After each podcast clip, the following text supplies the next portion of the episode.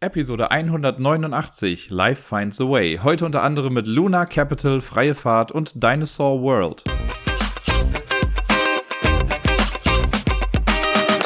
Hallo zusammen, der Dirk ist hier mit der neuen Folge vom Ablagestapel. Ja, ich konnte letzte Woche wieder ein bisschen was spielen und da war sogar auch einiges komplett Neues dabei. Also nicht nur neu für euch, weil ich habe ja so ein paar Spiele im Regal, die seit Ewigkeiten hier liegen und die ich einfach, seitdem ich den Podcast aufnehme, nicht wieder auf dem Tisch hatte, was sehr schade ist bei einigen der Spielen. Äh, aber es sind diesmal Spiele, die ich auch zum ersten Mal jetzt spielen konnte in der Zeit, was mich sehr, sehr gefreut hat. Das sind nämlich insgesamt, würde ich mal sagen, fast alle Spiele, die mir schon auf die eine oder andere Art und Weise gefallen haben. Auch wenn ich hier und da dann auch so leichte Kritikpunkte noch irgendwie daran habe. Aber da kommen wir dann gleich zu. Den Anfang macht ein Spiel, auf das ich schon äh, ja ein bisschen gewartet habe. Und zwar ist es das Dinosaur Island Raw and Write. Nicht Roll and Write, die wollten Raw and Write machen. Und da gab es auch mal ein kleines Copyright-Problem, glaube ich, weil es gibt schon ein Spiel, das heißt Roar and Write, also R-O-A-R and Write und die wollten eigentlich Dinosaur Island Roar and Write haben. Und damit die aber irgendwelchen Problemen aus dem Weg gehen konnten, haben die das Roar einfach geändert, also das heißt jetzt immer noch Raw and Write, aber es wird anders geschrieben, nämlich R-A-W-R, weil Dinosaurier machen Roar und nicht Roar. Verstanden? Ist ja auch egal. Auf jeden Fall ist es äh, ein Spiel, das es äh, meiner Meinung nach erstmal eigentlich nur gab als Zusatz in der Kickstarter-Kampagne zu Dinosaur World. Dinosaur Island, das Spiel gibt's jetzt schon ein bisschen länger, das fand ich auch immer ganz cool. Das ist das in diesem krassen, bunten 80s-Look, wo man halt quasi seinen eigenen Jurassic Park irgendwie herstellt. Und da gab's ja dann auch noch mal eine Erweiterung zu, das Totally Liquid, wo die äh, See-Dinosaurier, sag ich jetzt mal, dann noch dazugekommen sind. Und dann gab's das Fortsetzungsspiel Dinosaur World. Hatte einen großen Kickstarter, war ich natürlich auch all in mit drin. Und wer das Intro eben gehört hat, weiß, dass das später eventuell auch nochmal wichtig werden könnte hier in der Folge. Man konnte aber als Add-on zusätzlich zu Dinosaur World auch noch Dinosaur Island, das Raw and Ride Spiel, backen. Das hat man also bekommen. Und das kam diese Woche an, also letzte Woche, mit äh, allen Erweiterungen, die noch irgendwie mit da drin waren. Und ich habe dann natürlich auch direkt mal Raw and Ride ausprobiert. Im Solo-Modus habe ich jetzt zweimal gespielt. Und äh, da kann ich direkt schon mal sagen, der Solo-Modus funktioniert echt gut. Und also es ist einfach ein schönes, nettes, kleines ja, Solo-Spiel. Ich bin mir sicher, wenn man es zu zweit spielt, ist es auch nicht viel anders. Hier und da, also es gibt so eine Kleinigkeit, wo es sich ein bisschen ändern wird, aber an sich das, was man selber macht, ist quasi das gleiche. Ich kann schon mal vorwegnehmen, dass es mir echt gut gefallen hat und mich überrascht hat auf eine gewisse Art und Weise. Und es hat in mir eine Frage ausgelöst äh, die ich, auf die ich gleich hoffentlich nochmal eingehen werde. Wenn nicht, verzeiht mir, ich bin auch schon älter. Ähm, bei Dinosaur Island Raw and Ride geht's genau wie in allen Dinosaur Island und World Spielen darum, dass wir unseren eigenen Dinosaurierpark irgendwie auf die Beine stellen möchten. Hier das Ganze dann natürlich auf einem Blatt Papier, wo wir was aufschreiben oder aufmalen. Ähm, das ist quasi, also man erkennt vieles aus Dinosaur Island und auch Dinosaur World, muss ich sagen, erkennt man da irgendwie wieder. Äh, das heißt, wenn man diese Spiele irgendwie kennt oder zumindest eins davon schon mal gespielt hat, dann sind manche Begrifflichkeiten einfach schon mal gesetzt. Die, der Ablauf ist relativ simpel. Wir spielen insgesamt drei Seasons lang, also drei Spielrunden könnte man sagen, und jede Runde besteht aus drei Phasen, wovon die ersten beiden Phasen jeweils die gleiche sind. Das ist nämlich immer so, dass wir in der ersten Phase einer äh, Runde nehmen wir, also legen wir Würfel aus, mit denen machen wir ein bisschen was und äh, agieren damit dann auf unseren Zetteln das Ganze machen wir dann nochmal, das ist dann die zweite Phase. Also es gibt nochmal Würfel, wir machen nochmal was mit den Würfeln. Und die dritte Phase einer jeden Runde ist die Run-Park-Phase. Also da nehmen wir unseren Park in Betrieb und Leute können quasi vorbeikommen. Und dann generiert man Siegpunkte und macht noch so ein paar Effekte und sowas. Und das Ganze, diesen Ablauf machen wir dreimal hintereinander. Wer am Ende dieser drei Phasen ähm, die meisten Siegpunkte dann bekommen hat, der gewinnt. Wenn man das Ganze solo spielt, hat man halt so eine kleine Vergleichstabelle, einfach um zu gucken, wie gut man jetzt abgeschnitten hat. Das ist so ein bisschen Beat Your Own Highscore mäßig. Habe ich ja schon die letzten Mal drüber gesprochen. Finde ich eigentlich immer ganz nett, wenn es so ist. Das ist jetzt aber nicht so, dass es jetzt dieses eine Ziel gibt, das man erfüllen muss, um das Spiel dann zu gewinnen, sondern man kann einfach seinen eigenen Punktestand quasi vergleichen. Ähm, Unterschied ist, wenn man Solo spielt, es gibt auch so ein AI-Deck, also ein äh, Deck, das quasi einen künstlichen Gegner steuert. Funktioniert aber ganz gut. Ich versuche jetzt aber trotzdem mal so gut es geht, äh, das Spiel so zu erklären, wie es für mehrere SpielerInnen wäre. Und zwar ist das wie folgt. Wir haben einen Sack mit Würfeln. Diese Würfel sollten jedem, der irgendwie schon mal Dinosaur Island gesehen hat, vertraut vorkommen, denn das ist, die sehen ja alle gleich aus. Mittlerweile habe ich jetzt vier Spiele, die diese Bernsteinwürfel haben. Ich finde die mega cool. Die passen halt auch super zu dem Spiel. Ne, es geht ja darum, hier bei äh, Jurassic Park war es ja so, dass Moskitos in Bernstein eingehüllt waren und dann wurde da ja die DNA der Dinosaurier äh, raus extrahiert und damit dann Shenanigans betrieben. Und deswegen sehen die Würfel jetzt auch so aus. Mega cool. Die gibt's halt hier auch, ist ein Sack mit drin. Ich glaube, es sind insgesamt zehn Würfel. Die braucht man nicht immer alle. Wenn man jetzt zu zweit spielt zum Beispiel, oder generell ist die Regelung, man zieht immer so viele Würfel raus, wie die Anzahl der SpielerInnen plus eins, glaube ich, ist es im, äh, im Multiplayer-Spiel. Sollte man Solo spielen, nimmt man sechs Würfel. Und ja, die werden erstmal rausgenommen und gewürfelt. Dann liegen die erstmal da. Also angenommen, wir spielen zu zweit. Dann liegen da fünf Würfel. So, die äh, Person, die das Spiel beginnt, sucht sich dann einen Würfel aus und bekommt das, was da drauf ist. Da sind äh, Ressourcen drauf, also sowas wie äh, die ganzen DNA-Sachen, die es auch bei Dinosaur Island schon gab. Also man sammelt quasi verschiedene DNA-Farben. Da gibt es sechs Stück von insgesamt. Es gibt dreimal die Basis-DNA, die gibt es in Gelb, Rot und Blau. Und dann gibt es drei Advanced DNA in Lila, Orange und einer anderen Farbe, die mir gerade nicht einfallen möchte. Was habe ich denn jetzt vergessen? Was grün? Kann sein, dass es grün war. Äh, genau, diese sechs verschiedenen Sachen gibt es und auf den Würfeln sind halt verschiedene DNA-Farben drauf, die kann man dadurch halt dann bekommen. Was auch auf den Würfeln drauf ist, ist entweder Geld, das sind so kleine Münzen, oder Straßen. Straßen äh, sind hier wichtig, da komme ich nachher auch nochmal zu. Das nimmt man sich dann, trägt das irgendwie auf seinem Blatt ein, wobei es so ist, dass man Straßen und Münzen theoretisch sofort äh, platzieren muss. Man kann die aber auch speichern. Da gibt es eine kleine Leiste für, da macht man dann so einen Kreis rein und wenn man das später benutzen möchte, streicht man diesen Kreis dann durch, um anzuzeigen, ich habe diese gespeicherte Ressource jetzt später benutzt. DNA markiert man einfach so auf seinem Blatt. Ist relativ cool und simpel gemacht. Immer wenn ich was bekomme, mache ich einen Kreis in ein Feld rein dafür und wenn ich dieses dann benutze, streiche ich das eben durch. So kann man das relativ einfach tracken, was man jetzt noch hat und was schon benutzt wurde. Ähm, genau, ich nehme einen Würfel, dann nimmst du einen Würfel, dann nehme ich wieder einen Würfel und dann nimmst du nochmal einen Würfel, so dass jeder zwei Würfel hat. Dann bleibt noch ein Würfel übrig, auch bei mehreren Spielern. Wenn man jetzt zu siebt, äh, zu siebt, schon. Wenn man zu dritt spielt, sind halt sieben Würfel im Spiel. Dann haben alle nachher zwei Würfel und ein Würfel bleibt übrig. Bei vier Leuten sind neun Würfel im Rennen, so dass ein Würfel am Ende übrig bleibt. Dieser Würfel, der übrig bleibt, da ist es dann so, dass äh, der Threat Value, also der Wert für die Gefahrenanzeige, darauf alle SpielerInnen dann betrifft. Das sind so kleine rote Punkte. Und äh, man kennt das ja, wenn man so einen Dinosaurierpark eröffnet hat. Alle, die das schon mal gemacht haben, wissen, wovon ich spreche. Äh, das könnte relativ gefährlich werden. Und hier wird das durch die Threat-Anzeige geregelt. Das sind so kleine Punkte und jeder Punkt sagt, okay, es wird gefährlicher. Man hat auf einem seiner Blätter, man kriegt so zwei Blätter, nämlich bei, äh, bei dem Raw and Write. Und auf einem ist halt das Parksheet. Und da ist so eine kleine Anzeige für äh, ja, den Sicherheits- das Sicherheitslevel des eigenen Parks. Und immer wenn man einen Threat bekommt, also wenn Gefahr da ist, macht man einen Punkt in ein Feld rein. Man kann es aber später durch Sicherheitsupgrades quasi auch wieder ähm, ja, sicherer machen. Und da macht man einen Kreis in das Feld. Und das kann man relativ übersichtlich sehen. Immer wenn man Punkte hat, die nicht von einem Kreis umzingelt sind, dann ist der Park unsicher. Ja, das macht man also hin und her, bis alle werden von diesem Einwürfel dann noch betroffen. Und ich meine auch sogar, es ist so, dass alle die Ressource auf dem letzten Würfel nochmal bekommen. Aber da bin ich mir jetzt gerade nicht zu 100% sicher. Das ist im Solospiel nochmal ein bisschen anders. Wenn alle das gemacht haben, dann haben wir erstmal ja eigentlich nur Ressourcen gesammelt und haben noch gar nicht so wirklich gemacht. Man hat zwar schon Sachen irgendwie aufgeschrieben, aber danach geht es dann in eine Worker-Placement-Phase, beziehungsweise in eine Dice-Placement-Phase. Es gibt in der Mitte nämlich ein zentrales Board.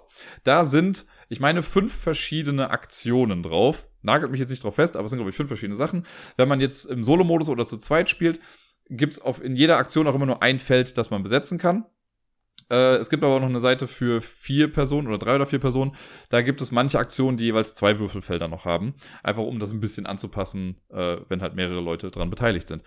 So, und dann geht's so los, dass die äh, spielstartende Person oder die rundenstartende Person, die nimmt sich dann einen der Würfel und setzt die als Worker quasi auf eins dieser Felder und macht dann die Aktion damit. Da gibt's sowas wie zum Beispiel Make up to four Dinosaurs. Das heißt, wenn man die auf ein Feld geht, kann ich meine DNA dann benutzen, um die in Dinosaurier umzuwandeln. Auf einem Blatt, das wir haben, steht drauf, welcher Dinosaurier welche DNA benötigt und dann zeichnet man die in den Park irgendwie ein. Wie genau das mit dem Einzeichnen geht, da komme ich gleich nochmal zu. Aber das ist eine Aktion. Bis zu vier Dinosaurier machen.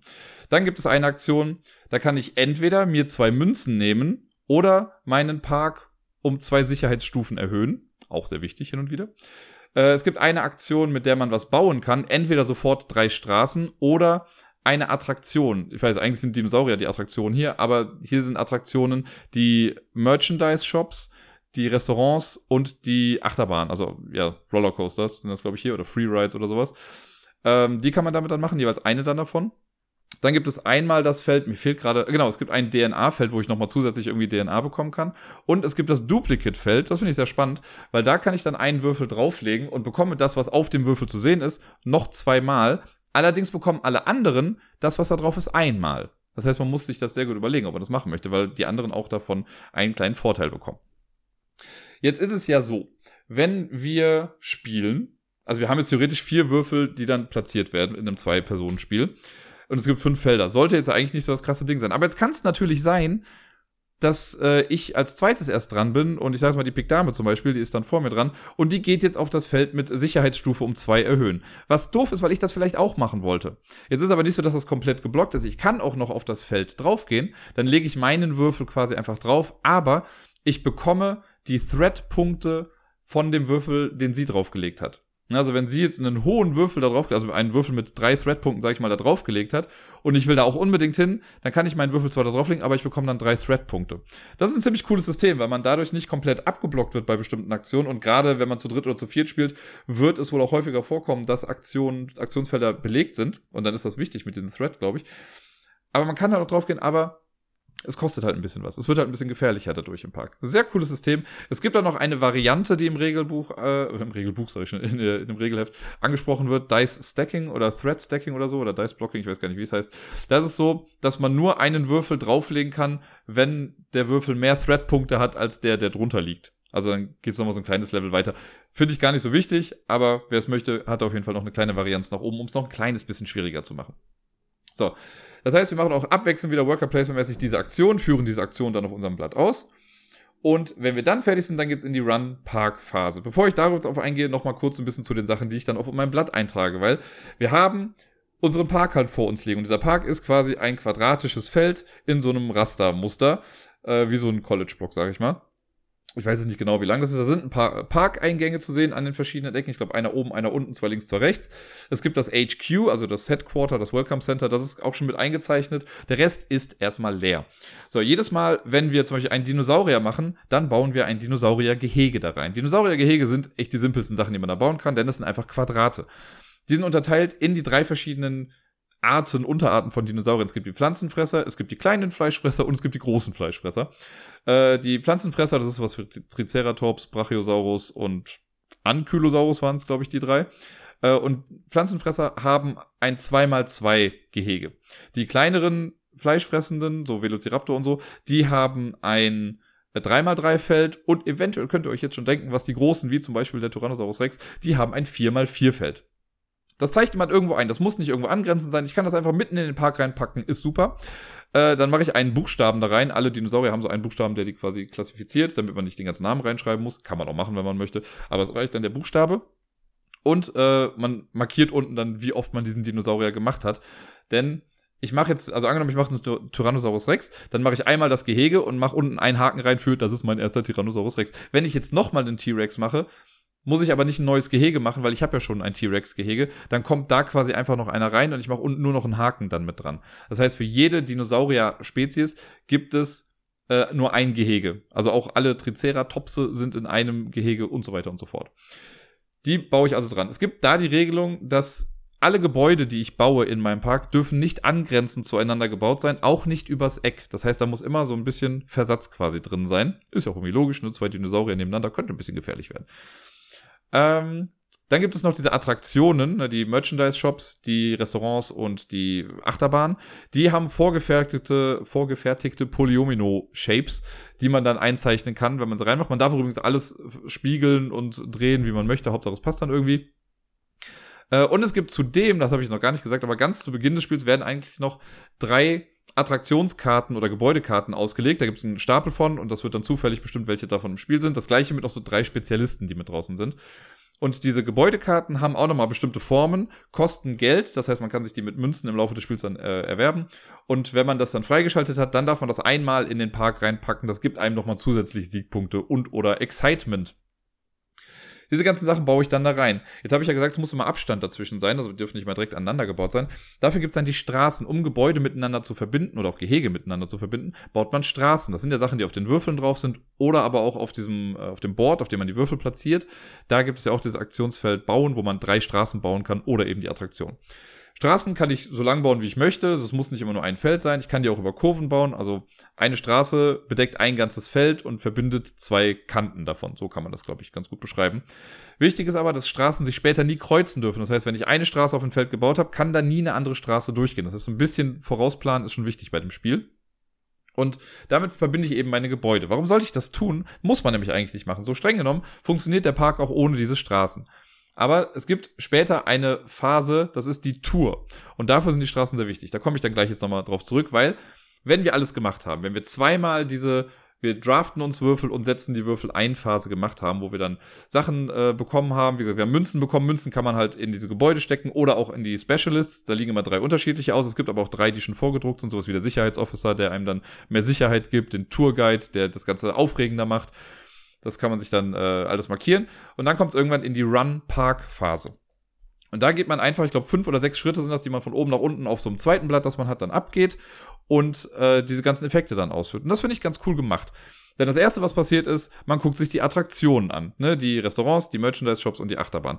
Jedes dieser Gebäude hat nämlich einen bestimmten Effekt. So ist es zum Beispiel bei dem Merchandise-Shop so. Wenn ich, für jeden Merchandise-Shop, den ich habe, darf ich jetzt einen DNA-Würfel, der noch im Beutel ist, rausnehmen, würfeln und ich bekomme das, was da drauf steht. Das ist schon mal ganz cool. Bei den äh, Restaurants ist es so, für jedes Restaurant, das ich habe, bekomme ich jetzt noch eine Münze. Und bei den Attraktionen ist es so, für jede Attraktion, die ich habe, bekomme ich jetzt ein Excitement. Kommt später nochmal dazu, was damit wichtig ist. Ich hoffe übrigens, dass ich die Reihenfolge davon jetzt einigermaßen richtig hinbekomme von diesem Blatt, weil ich mache das gerade komplett aus der Erinnerung. Äh, Phase Nummer zwei in dieser Run-Park-Phase ist dann äh, die Specialists jeden Spe also immer ist es immer so, wenn ich einen Specialist zum ersten Mal baue, gibt er mir sofort einen Instant Bonus. Der Security Officer zum Beispiel, wenn ich den das erste Mal mache oder zum ersten Mal gebaut habe, bekomme ich zwei Security Stufen drauf. In dieser Run Park Phase ist es so, wenn wir dann da sind in dieser Phase, kriegen wir von jedem Specialist einen dauerhaften Bonus. So zum Beispiel beim Security Officer, der macht dann dauerhaft immer noch mal ein Security oben drauf. Und das gibt's halt verschiedene, also drei festgelegte, die immer da sind. Aber es gibt eben auch die Scientists, die wir durch Karten noch mit reinbekommen haben. Wenn man die freigeschaltet hat, machen die auch dann ihren Effekt. Danach geht es in die, jetzt bin ich fast ein bisschen aufgeschmissen. Ich glaube, dann geht's schon in die Run Park Phase. Vielleicht gibt's auch noch fünf Phasen da drin. Vielleicht habe ich mir gerade vertan. Ich glaube, dann, dann kommt die Tour Phase sage ich jetzt mal. Und in der Tourphase ist es dann nämlich so, da sind die Straßen jetzt wichtig. Wir können eine Tour anbieten von unserem HQ aus, was ja schon vorgedruckt ist auf dem Blatt Papier, zu verschiedenen Gehegen und im besten Fall auch noch zu einem Parkeingang. Also irgendwie machen wir die Tour vom Gehege, also vom HQ aus und bringen die Leute nach draußen. Andersrum wäre es irgendwie sinnvoller. Ist ja auch egal. Es startet auf jeden Fall immer im HQ. Und dann gucken wir vom HQ aus, ob wir über Straßen verbunden zu verschiedenen Gehegen gehen können und im Bestfall auch zu einem Parkausgang. Jedes Gehege, das ich erreiche, markiere ich mit einem kleinen X oben. Und wenn ich einen Parkausgang auch noch erreiche, dann kreise ich den ein. Für jedes X, das ich gesetzt habe in einem Gebäude, bekomme ich ein Excitement nochmal in dieser Phase. Parkeingänge geben einem Siegpunkte direkt, also am Ende des Spiels, da steht dann drauf, wie viele Punkte das sind. Ist halt so, der, der am weitesten weg ist von dem HQ, gibt halt 10 Siegpunkte, die, die näher dran sind, geben nicht ganz so viele Punkte. Das heißt, man möchte schon gucken, dass man irgendwie diese weit entfernten Sachen irgendwie auch erreichen kann. Ähm, nachdem ich das gemacht habe, sind ja dann Gebäude mit einem X markiert. Wenn ich in einer späteren Run-Park-Phase wieder so eine Tour mache, kann ich zwar durch Gebäude gehen, die ich schon mal gesehen habe, die also schon ein X haben, aber dafür kriege ich dann kein Excitement mehr. Die Leute sind so ein bisschen needy und sagen so, ja toll, T-Rex habe ich doch jetzt schon gesehen, was mache ich hier nochmal? Deswegen ist es am besten, wenn man irgendwie mehrere Routen plant oder halt immer wieder neue Gebäude reinmacht, um eben noch weiter Excitement zu bekommen. Wenn ich damit dann fertig bin, dann kommt die Excitement-Phase. Ich habe ja dann im Laufe des Spiels Excitement gesammelt und da äh, gucke ich dann, also da ist so eine große, so eine Reihe oder so ein, so ein großes Feld mit verschiedenen Zeilen drin, wo Excitement-Punkte sind. Immer wenn ich Excitement bekomme, kreise ich dieses Excitement-Feld dann ein, immer von links nach rechts und von oben nach unten. Und da gehe ich dann einfach von der 1 an alle Felder ab und auf manchen Feldern sind Boni drauf. Sowas wie, du kriegst eine Münze, du kriegst eine Sicherheit, du bekommst was gibt, DNA. Also Sachen kann man dadurch dann freispielen. Das geht man dann einfach der Reihe nach durch. Es kann sein, dass ich durch diesen Track nochmal einen anderen Wissenschaftler irgendwie freigeschaltet bekomme oder vielleicht sogar ein Gebäude, das ich dann noch direkt platzieren darf. Und vielleicht hilft das dann ja nochmal, um noch mehr Excitement zu generieren. Das streicht man allerdings nicht durch. Also Excitement hat man die ganze Zeit. Man bekommt das also alles und wenn ich damit dann fertig bin, dann gucke ich, reicht meine Security aus für das Gefahrenlevel meines Parks. Ne, wir wissen noch, die kleinen Punkte sind die Threats, also die Gefahren, die Kreise drumherum sind die Sicherheitsstufen. Wenn das gleich ist oder mehr Sicherheit da ist als die Punkte, super, da passiert nichts. Ansonsten sterben Menschen und für jeden Punkt, den ich mehr habe als Kreise in dieser Security Area, kriege ich einen Tod quasi. Und dann hat man so eine kleine Tabelle, wo man das quasi abhakt. Und immer bei bestimmten Nummern, also ich glaube, der erste Tote, so blöd das klingt, ist jetzt noch nicht ganz so schlimm, aber beim zweiten passiert schon ein Desaster. Und da muss man dann was ankreuzen, da kann man sich aussuchen, was dann passiert. Manchmal gehen Gebäude drauf, manchmal verliert man DNA man verliert Geld oder sonst irgendwas. Also da gibt es verschiedene Sachen, die äh, in die Hose gehen können. Hatte ich bisher jetzt noch nicht großartig. Also ich hatte jetzt in zwei Partien nur einmal einen Toten und das war ganz okay. weil da ist noch kein Desaster irgendwie passiert. Und wenn man damit dann durch ist, dann geht's in die nächste Runde. Ähm, da machen wir wieder diese Phase mit den Würfeln zweimal. Es gibt wieder die Run-Park-Phase, das Ganze nochmal.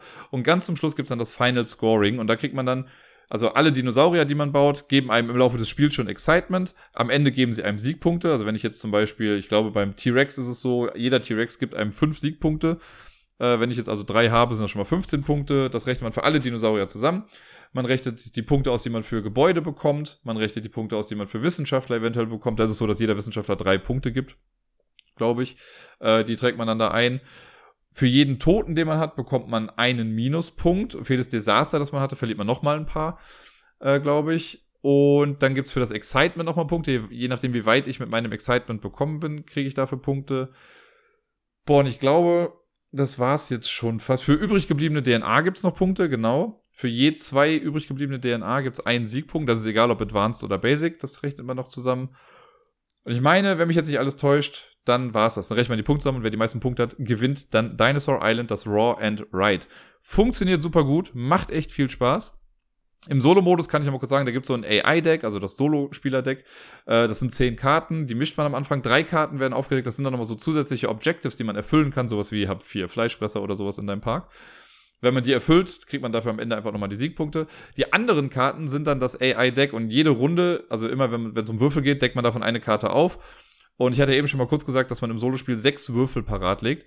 Und auf den Karten stehen immer zwei Würfel drauf. Also man soll die in einer Reihe hinlegen, so dass sie von eins bis sechs quasi klar zu erkennen sind. Und auf der Karte von dem Solo-Spieler steht dann drauf, also von dem AI-Gegner, steht dann drauf, Würfel drei und sechs zum Beispiel. Nimm den dritten und den sechsten Würfel raus, setzt die auf bestimmte Felder, das steht da auch drauf. Und aus dem Rest wählt man dann zwei Würfel aus, die man selber benutzt. Einen Würfel wählt man aus, von dem man nur die Ressource bekommt nochmal. Der kommt dann aber zurück in den Sack. Und aus dem letzten Würfel kriegt man dann halt auch noch die Threat Value. Also man hat so ein bisschen mehr Planbarkeit äh, weil man sich halt aussuchen kann, welches Thread-Ding man am Ende dann irgendwie noch äh, einkassieren möchte. Ja, jetzt habe ich es zweimal gespielt. Ich habe mich beim ersten Spiel, ich glaube, ich habe da irgendwie Punkte vergessen, ich glaube, das waren 96 Punkte, beim zweiten Mal ich dann 98 Punkte, also nah dran.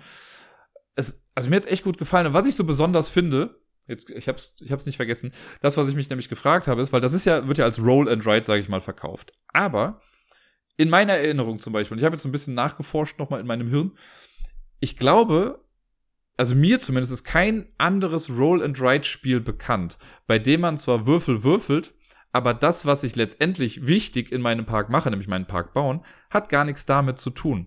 Weil hier ist es ja so, dass wir erst die Würfel würfeln, wir kriegen dadurch dann Ressourcen, die wir zwar eintragen irgendwie, ja, aber erst durch die Aktionen später, also durch das Worker Placement, erst dadurch kommt es dann dazu, dass wir in unserem Park wirklich Sachen festhalten und Sachen markieren oder reinmalen. Das finde ich ist eine coole Dynamik irgendwie, weil sonst ist, ich sag mal, einfachstes Beispiel Kniffel. Äh, ne, ich würfel Zahlen, ich trage die Zahlen ein. Oder Railroad Inc., ich würfel Schienen, ich mal die Schienen. Aber hier, wir würfeln was, wir kriegen das zwar als Ressourcen, aber die Dinosauriergehege und die Gebäude, die kommen durch andere Effekte irgendwie erst auf das Ding. Und das finde ich ist cool. Also es macht das Ganze so ein klein, klein, kleines bisschen, wie oft habe ich jetzt klein gesagt, ein kleines bisschen komplexer irgendwie. Und das hat mir sehr gut gefallen. Äh, wie gesagt, wer Dinosaur Island schon kennt, wird sich da sehr schnell zurechtfinden. So diese ganzen Regeln, wie man den Park macht und wie man den malen darf, da muss man ein bisschen reinkommen. Und das Ganze, ich habe nämlich anfangs die Befürchtung gehabt, dass es vielleicht zu ähnlich ist wie Welcome to Dino World. Das ist ja auch ein Spiel, was ich schon zwei, drei Mal irgendwie gespielt habe. Ich glaube, das letzte Mal in Birmingham mit dem lieben Peer. Äh, und da macht man ja auch seinen eigenen Dinosaurierpark, ist auch ein Roll-and-Ride-Spiel. Und irgendwie so auf den ersten Blick, so dieses Dinosauriergehege und auch, dass die Dinosaurier dann so einzelne Buchstaben haben, dass man verschiedene Gehege dafür baut.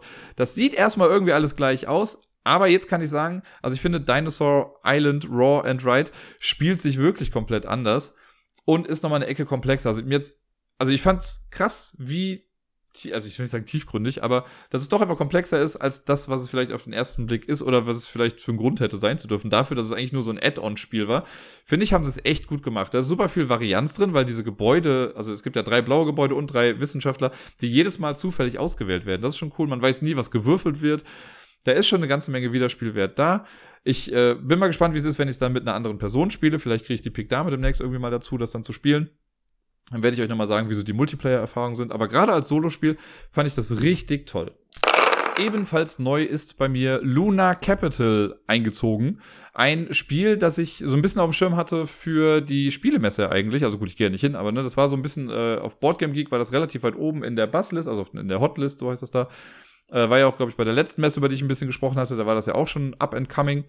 Und äh, das gute Brave New World, das sich sehr verändert hat jetzt im Laufe von Corona, ähm, das hatte es. Und dann bin ich letzte Woche einmal hingegangen, hab's mir dann geholt und hab's dann am Donnerstag, was glaube ich, als Miepel einen langen, langen Mittagsschlaf hatte, äh, habe ich es dann solo einmal gespielt, um einfach mal mit den Regeln vertraut zu werden. Und auch da ist es so, dass man selber quasi eh das gleiche macht wie in einem Multiplayer-Spiel. Es gibt halt nur eine künstliche Intelligenz, die einem so ein paar Sachen dann irgendwie wegnimmt. Ähm, das ist aber auch das Ding, kann ich direkt schon mal sagen, Luna Capital, wie auch eben schon Dinosaur Island Raw and Ride, das, was man letztendlich vor sich macht, macht man solitär. Ne, es gibt so ein paar Interaktionsmöglichkeiten mit den Würfeln oder hier in einer anderen Sache bei der Auslage. Aber das, was man macht, ist eigentlich für sich selbst. Da kommt man sich nicht großartig in die Quere. Bei Luna Capital, die Story dahinter ist, äh, es spielt irgendwie, ich glaube, im Jahre 1977 und es gibt vier Companies, die jetzt damit beauftragt wurden, auf dem Mond eine Stadt zu errichten. Und die Stadt, die am Ende die lukrativste Stadt ist, wird dann die Hauptstadt, nämlich Luna Capital. So weit, so gut. Das Ganze ist eigentlich ein abstraktes Plättchen- und Kartenlegespiel. Äh, und das fand ich fast ein bisschen schade. Also ich war ja sehr gehypt, also nicht gehypt, aber ich habe mich sehr darauf gefreut, weil ich meine, ich mag den Mond generell als Thema und die Idee dahinter fand ich auch ganz nett. Aber wenn man es mal runterbricht, ist es wirklich ein sehr abstraktes Legespiel. Wie der ganze Ablauf ist, das kann ich eigentlich relativ schnell erklären. Es gibt so ein Deck mit äh, Konstruktionskarten, so heißen die, glaube ich, und es gibt ganz viele kleine Plättchen, die in drei Phasen unterteilt sind, in A, B und C. Wir spielen erst das A-Ding durch, dann B, dann C und dann ist gut. Insgesamt ist es so, dass man zwölf Züge macht in einer Partie Luna Capital. Äh, das ist ganz gut getrackt, so die, die Mechaniken da drin, die funktionieren super gut. Also das ist sehr smooth und sehr gestreamlined, wie ich finde, aber vielleicht so eine Ecke zu sehr gestreamlined. Ähm, es fängt nämlich so an, dass wir in der ersten Runde ist es so, dass vier Karten, glaube ich, ausliegen, vier Konstruktionskarten und unter diesen Karten äh, auf diesem Mainboard sind dann die Plättchen. Die muss man nach Spieler- und Spielerinnenzahl irgendwie erstmal aussortieren. Also ne, es gibt, wenn man zu zweit spielt, weniger Plättchen, als wenn man zu viert spielt. Äh, da ist so ein schöner Raketentower mit dabei. Das sieht alles wunderbar aus, auf jeden Fall. Und äh, im Setup ist so, man legt dann vier Karten hin und unter jede Karte kommt ein Plättchen erstmal. Das heißt, in der ersten Runde, wenn ich jetzt dran bin, suche ich mir eins davon aus. Ich nehme mir eine Karte und das Plättchen, was da drunter liegt. Die Karte nehme ich erstmal auf die Hand. Wir starten nämlich schon mit drei Karten auf der Hand, aber die nehme ich dann noch mit dazu. Und dann muss ich eine meiner Handkarten ausspielen und alle Plättchen legen, die ich diese Runde bekommen habe. In der ersten Runde ist das eben nur ein Plättchen. Und da, an der ersten Runde hat man noch nicht viel Auswahl. Also ich lege halt eine Karte hin und auf diese Karte muss auch das Plättchen gelegt werden, weil ich habe ja nur eine Karte vor mir liegen. In, das machen dann alle Reihe um, es wird dann immer aufgefüllt auch. In der zweiten Runde ist es so, dass die Karten dann zwar da liegen bleiben, aber unter jede Karte kommt dann noch ein zweites Plättchen. In der dritten Runde kommt noch ein drittes Plättchen dazu, in der vierten Runde kommt ein viertes Plättchen dazu. So kann man halt relativ leicht tracken, in welcher Phase bin ich jetzt gerade. Ne? Also es gibt ja, sag ich mal, die Phase A1, A2, A3, A4, dann kommt B1, B2, B3, B4 und C1, C2, C3 und C4. Richtig? Richtig. Nach C4 hört es dann quasi auch auf, weil C4 sprengt alles. Nein. Ähm, ja, wir platzieren also die Sachen. In Runde 2 nehme ich dann also auch wieder eine Karte, die da liegt und die zwei Plättchen, die da drunter sind. So, und dann kann ich halt Karten anlegen und kann mich dann entscheiden, wo ich die Plättchen drauflege. Die Plättchen, da gibt es keine große Regel, die kann ich einfach hinlegen, wo ich möchte, da wo gerade Platz ist, aber die geben einem nach bestimmter Platzierung eben verschiedene Punkte. Bei den Karten ist es so, da gibt es auch Regeln. Und das ist, glaube ich, das, was es zu einem netten Puzzle auch macht. Wir dürfen insgesamt nur drei Reihen von Karten haben. Wenn ich die erste Karte lege, kann ich da drüber oder darunter noch eine Karte legen. Äh, oder halt rechts und links. Die Karten haben aber auch Zahlen drauf. Und die Zahlen müssen von links nach rechts aufsteigend gelegt werden. Es darf sich auch keine Karte wiederholen. Also wenn ich jetzt irgendwie eine 10 als erstes lege, kann ich von dieser 10 aus nur noch nach links weitergehen und darf nur noch absteigend quasi nach links weg Karten anlegen. Äh, darüber könnte ich aber quasi eine 1 legen und könnte von da aus dann nach rechts gehen. Also wie man die genau legt, ist egal, aber die drei Reihen dürfen in sich geschlossen nur aufsteigend von links nach rechts sein und die müssen halt irgendwie angrenzend sein. Karten darf man auch immer nur angrenzend bauen, so dass mindestens eine Kante an eine andere Kante äh, angrenzt. Das sind so die Legeregeln. Die Plättchen, wie gesagt, kann ich hinlegen, wo ich möchte. Also auch da, hier und da gibt es kleine Ausnahmen, aber äh, man kriegt dann so kleine Gebäude und die platziert man dann. Am Ende des Spiels, und da kann ich eigentlich auch direkt schon sagen, weil das, man macht nichts anderes außer Karten nehmen und Plättchen nehmen und die Plättchen halt legen. Äh, das Einzige, was vielleicht noch so äh, ja, wissenswert wäre, es gibt so einen Last Delivery Marker, das soll quasi mal zeigen, ja, das sind halt Sachen, die jetzt gerade ankommen und wir suchen uns aus, was wir davon jetzt haben wollen. Und immer wenn ich jetzt ein Plättchen oder eine Karte und eine Plättchenkombination wegnehme, dann lege ich da äh, an die neue Stelle den Last Delivery Marker hin. Und es ist so, wenn ich die Karte und die Plättchen haben möchte, die unter diesem Last Delivery Marker sind, dann muss ich zusätzlich eine Handkarte abgeben. was schwierig sein kann. Natürlich, weil das limitiert einen dann in der Auslage mit den Zahlen gerade auch. Aber vielleicht ist gerade das, was neu da ist, genau das, was ich brauche. Und so macht man es halt ein bisschen attraktiver, die anderen Sachen zu nehmen, die noch länger ausliegen. Das ist aber eigentlich schon, wie gesagt, so gut wie alles. Wenn eine Phase vorbei ist, wenn wir mit den A-Plättchen durch sind oder mit der A-Runde durch sind, dann wird alles quasi einmal abgeräumt, es kommen vier neue Karten hin und wir fangen mit dem B-Stapel an und das Ganze auch nochmal von B zu C genau das gleiche. So, jetzt gibt's halt die ganzen verschiedenen Gebäude.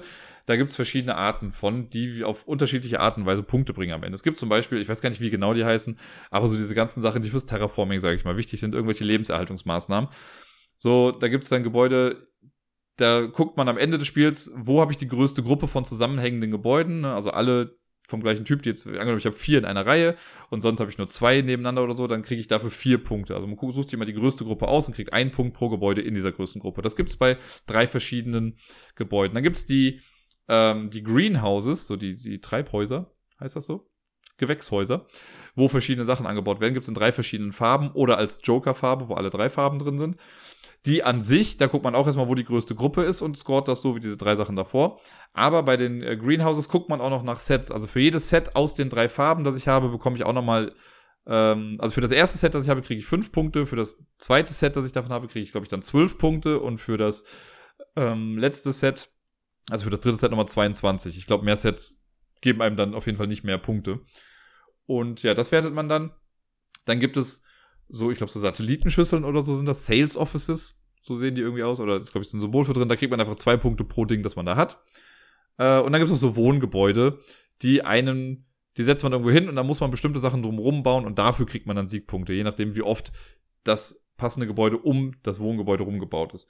Es gibt noch ein paar andere Sachen, äh, die fallen mir jetzt gerade nicht mehr ein, aber es gibt halt diese Wohnkomplexe in verschiedenen Abstufungen. Also es gibt Wohngebäude 1, Wohngebäude 2 und die Moonbase oder irgendwie sowas oder eine Raketenstation. Das ist quasi auch ein Wohngebäude, da kriegt man dann nochmal für besondere Sachen Punkte. Am Ende guckt man dann halt, wie gesagt, wer, äh, also man zählt für sich die Punkte einfach zusammen. Es gibt dann noch Meteoriten, das sind so auf Karten, die kann man nicht überbauen. Wer am Ende des Spiels die meisten Meteoriten irgendwie hat, bekommt dann nochmal 10 Punkte. Äh, in einem Zwei-Personen-Spiel ist es auch so, dass dann nur die erste Person 10 Punkte bekommt, die zweite bekommt nichts. Ansonsten gibt es so Abstufungen davon. Ich glaube 10, 5 und 0 und dann 10, 7, 3 und 0. Ich weiß es nicht genau. Und dann rechnet man die Punkte zusammen. Wer die meisten Punkte hat, hat dann gewonnen. Das ist eigentlich wirklich alles, was in Luna Capital passiert. Ich kann verstehen, dass es sehr gut ankommt, gerade weil es ein sehr, was ein gestreamlinedes Spiel ist. Also alles wirkt sehr elegant. Die Aufmachung ist toll. Es wirkt zwar, also ich habe auf Instagram zum Beispiel auch ein Bild gepostet, es wirkt erstmal irgendwie so alles grau in grau. Es passt halt dazu, weil wir auf dem Mond sind. Ne? Also es ist irgendwie ganz nett gemacht. Die einzelnen Gebäude finde ich stellenweise so auf den ersten Blick irgendwie schwer zu unterscheiden. Da sind halt so kleine Symbole dann irgendwie drin. Äh, also auch in den Ecken, damit man das besser erkennen kann vielleicht auch. Aber schwierig zu unterscheiden. Es sieht erstmal, wenn man fertig ist, aus wie so ein kleiner Einheitsbrei. Aber, also ich verstehe den Reiz dahinter. Ne? Dieses kleine Kartenpuzzle, dass man guckt. Also man hofft natürlich, dass man die richtigen Zahlen auch bekommt. Das ist in diesem Draft natürlich auch eine wichtige Sache. Also welche Karte ich nehme, hängt nicht nur von den Plättchen unten ab, sondern wenn ich weiß, okay, ich kann nur noch eine Eins irgendwo hinlegen und da ist gerade eine Eins draußen, ja, dann muss ich das vielleicht nehmen, damit ich überhaupt was machen kann in meinem Zug. Sonst abgesehen davon ist es wirklich, ja, stupides Plättchen sammeln und vielleicht anderen Leuten das wegnehmen, was sie gerade brauchen.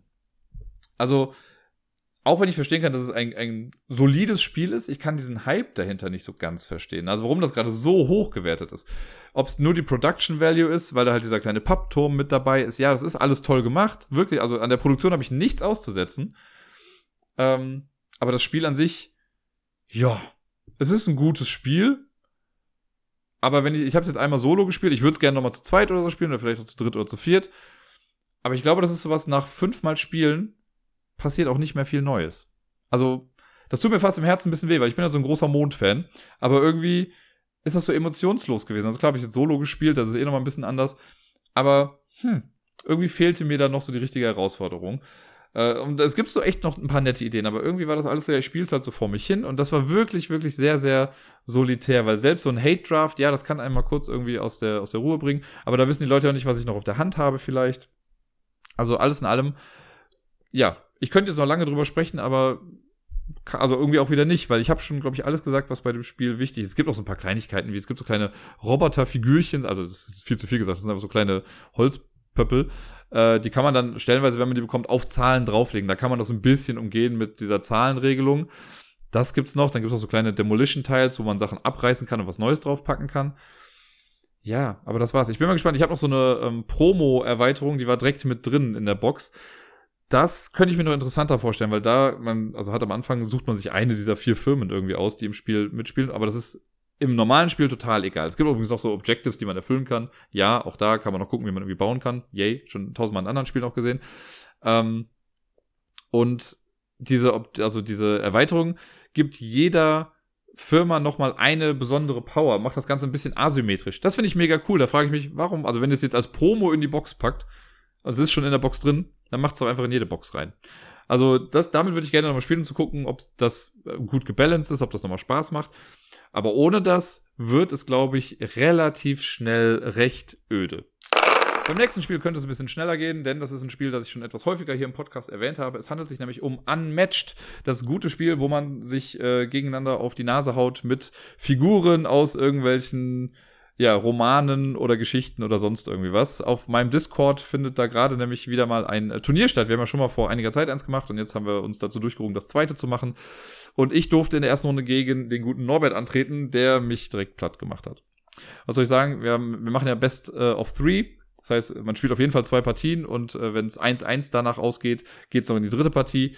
Wir haben nur zwei gespielt. Ich habe direkt zweimal hart verloren. In der ersten Runde hat er Sherlock gehabt äh, und ich hatte äh, Jekyll und Hyde. Das ist nicht gut ausgegangen. Und in der zweiten Runde war es dann mein Robin Hood gegen seine Alice. Äh, und auch da. Also ich, ich habe eine Karte einfach nicht mehr auf dem Schirm gehabt, irgendwie von Alice. Und ja, die kam dann leider und da konnte er mich, also ich konnte, konnte mich noch verteidigen, aber die Verteidigung hat schon gar nicht mehr gereicht. Deswegen war das leider nicht mehr genug. Es hat echt wieder Spaß gemacht, das mal zu spielen, weil da jetzt echt ein bisschen Pause zwischen war, seit meiner letzten Unmatched-Runde. Äh, und ich glaube, ich habe noch nie mit Robin Hood aktiv gespielt. Ich habe, glaube ich, immer gegen ihn gespielt, aber nie mit ihm. Waren auf jeden Fall coole Sachen mit dabei. Und die Matches haben auch Spaß gemacht, auch wenn ich jetzt verloren habe, war es echt ganz cool. Aber ja, so, das war ein kurzes Gastspiel in diesem Turnier. Ich bin mal jetzt sehr gespannt, wie es weitergeht. Ich hoffe, dass die anderen das vielleicht auch mal so übertragen. Ich bin mir sicher, wenn äh, Tobypsilon die Sachen nochmal irgendwie spielt, dann kann, wird das vielleicht auch übertragen im Stream. Dann gucke ich da auf jeden Fall nochmal zu. Äh, und ansonsten möchte ich natürlich jetzt erstmal, dass Norbert gewinnt, weil er hat mich besiegt. Wenn er dann am Ende gewinnt, kann ich immer noch sagen, gut, ich habe gegen den Champion verloren, was soll ich da großartig machen? Während wir Unmatched gespielt haben, kam Tobypsilon äh, auch noch mit dazu und hat sich das Ganze mit live quasi auch angeguckt. Und danach habe ich dann mit TobY noch ein weiteres Spiel gespielt, ein neues Spiel, und zwar Freie Fahrt von Friedemann Friese, erschienen beim 2F Verlag. Ihr wisst ja, Friedemann Friese ist der Mensch, der auf der Messe immer mit grünen Haaren rumläuft und alle seine Spiele beginnen mit einem F, weil er eben halt auch Friedemann Friese heißt. Und sein Verlag eben 2F-Spieler heißt. So. Und er hat ein neues Spiel gemacht. Ich habe ja ein sehr äh, wie soll ich sagen, ich habe kein Verhältnis mit ihm, aber die Spiele von ihm sind immer so Hit or Miss. Also es gibt Spiele, die finde ich wie ganz cool, die Friese macht. Und dann gibt es welche, die ich echt nicht so gut finde. Aber was man bei ihm auf jeden Fall sagen kann, er ist für mich einer der innovativsten Spieledesigner, die es so gibt. Weil gefühlt alles, was er rausbringt, hat einen neuen Twist, hat eine neue Mechanik, irgendwas, was vorher noch nicht da war. Oder er nimmt halt Sachen, die es schon mal irgendwie gab, aber dreht sie nochmal auf den Kopf oder macht damit irgendwie halt was Cooles. Aber irgendwie fühlt sich alles halt ganz cool an. Dabei, also er hat einfach nur einen hohen Output. Deswegen kann er nicht alles zünden. Finde ich auch total in Ordnung. Äh, aber es gibt halt so ein paar Sachen von ihm, die ich halt super geil fand. Sowas wie, also Fabelsaft hat mir voll viel Spaß gemacht.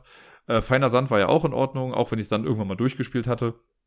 Äh, aber es gibt auch Spiele, also es gab ja diese kleinen Boxen hier irgendwie Flucht, Festung und Furcht oder wie sie hießen. Davon fand ich ja Furcht und Festung ganz cool. Und gerade Flucht, was dieses kooperative Spiel war, das hat mir voll nicht gefallen. Das fand ich echt nicht gut.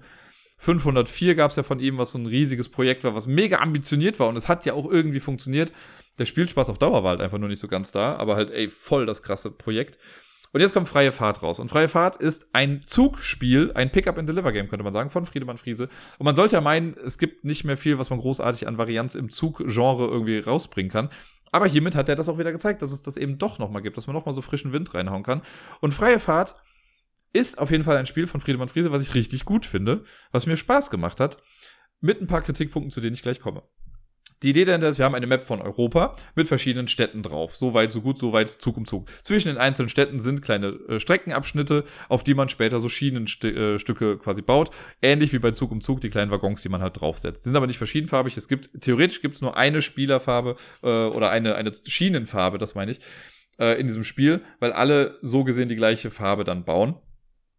Äh, es gibt so ein kleines Setup irgendwie. Man hat vor sich eine Lokomotive und einen Waggon. Einen zweiten Waggon kriegt man später noch dazu, aber den ersten hat man erstmal vor sich liegen. Dann hat man in seiner Auslage kleine Besitztum-Anzeige. Das sind so kleine Bögen, die man später über die Schienen drüber packt, um zu zeigen, das ist meine Strecke. Äh, und dann kriegt man noch ein paar Münzen aus dem Vorrat am Anfang. Und auch Schienen aus dem Vorrat am Anfang kriegt man auch vor sich. Ich glaube, bei uns jetzt zu zweit war es so, dass wir mit 15 Schienen gestartet sind.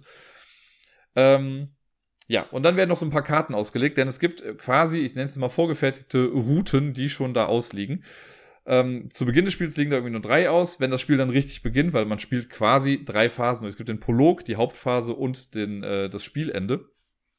Im Prolog macht man halt so ein bisschen Grundsetup irgendwie, man bekommt dann schon mal so Karten. Das Hauptspiel ist dann das Hauptding und am Ende geht es halt so lange weiter, bis alle aufgehört haben.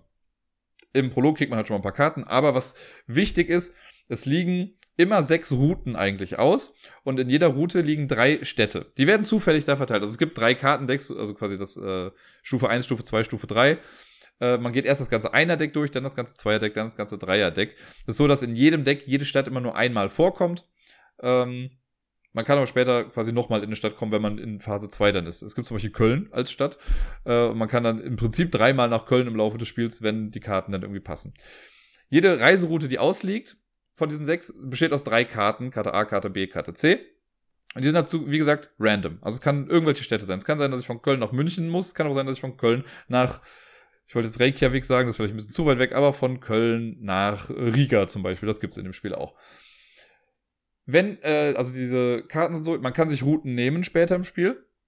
Man startet ja quasi schon mit einer. Das heißt, ich habe, ähm, also eine Route besteht immer aus einer, aus einer Startstadt und aus einer Zielstadt am, zu Beginn des Spiels ist es so, dass ich mir eine Route schon nehme. Ich stelle dann meinen Zug, ich habe so ein kleines Zugmiepelchen, das stelle ich dann in meine Startstadt und ich sehe auf meinem Waggon dann nur noch meine Zielstadt. Aber da sind halt beide Städte dann irgendwie drauf. Und das zeigt man, wo ich dann hin muss. Im Laufe des Spiels ist es so, wenn ich in eine Stadt komme, die als Startstadt gültig ist, und da komme ich gleich zu, um das einmal kurz zu erklären, dann äh, kann ich mir die auch sofort nehmen, wenn mein Waggon oder meine Waggons frei sind. Man kriegt halt später dann, wenn man in Stufe 2 ist, kriegt man noch den zweiten Waggon dazu, dann kann ich auch zwei Routen gleichzeitig irgendwie fahren. Beim Routennehmen ist es wie folgt. Also um eine Route nehmen zu müssen, äh, zu können, muss ich in einer Stadt sein, die eine Startstadt ist in dieser Route. Angenommen, da ist jetzt eine, ähm, es liegen ja mal drei Karten aus. Angenommen, da ist jetzt Köln, München, Berlin. Das ist mal ganz einfach. So, Köln, München, Berlin. Liegen da. Dann kann ich nur diese Route aufnehmen, wenn ich entweder in Köln gerade bin oder wenn ich in München gerade bin. Denn das sind ja die Karten A, B, C, also Köln, München, Berlin. Eine Route besteht immer aus zwei Karten und man kann sich entweder die Route AB nehmen oder die Route BC nehmen. Und zwar auch nur in dieser Reihenfolge. Man darf die nicht nochmal irgendwie drehen. Route AC scheidet vollkommen aus. Also könnte ich in diesem Fall entweder Köln-München nehmen oder München-Berlin. Wenn ich jetzt in Köln bin, darf ich mir Köln-München nehmen. Wenn ich in München bin, darf ich mir München-Berlin nehmen. Ich darf aber nicht, wenn ich jetzt in München stehe, mir München, München, äh, Köln, München nehmen. Also es muss halt in der Startstadt irgendwie sein. Die dritte Karte, die ich nicht nehme von so einer Route, die kommt einfach auf den Ablagestapel und ist raus. Und dann wird sofort eine neue Route quasi aufgedeckt. Man hat dann so kleine Marker, die man sich dann anzeigen lassen kann, wo man denn hin muss.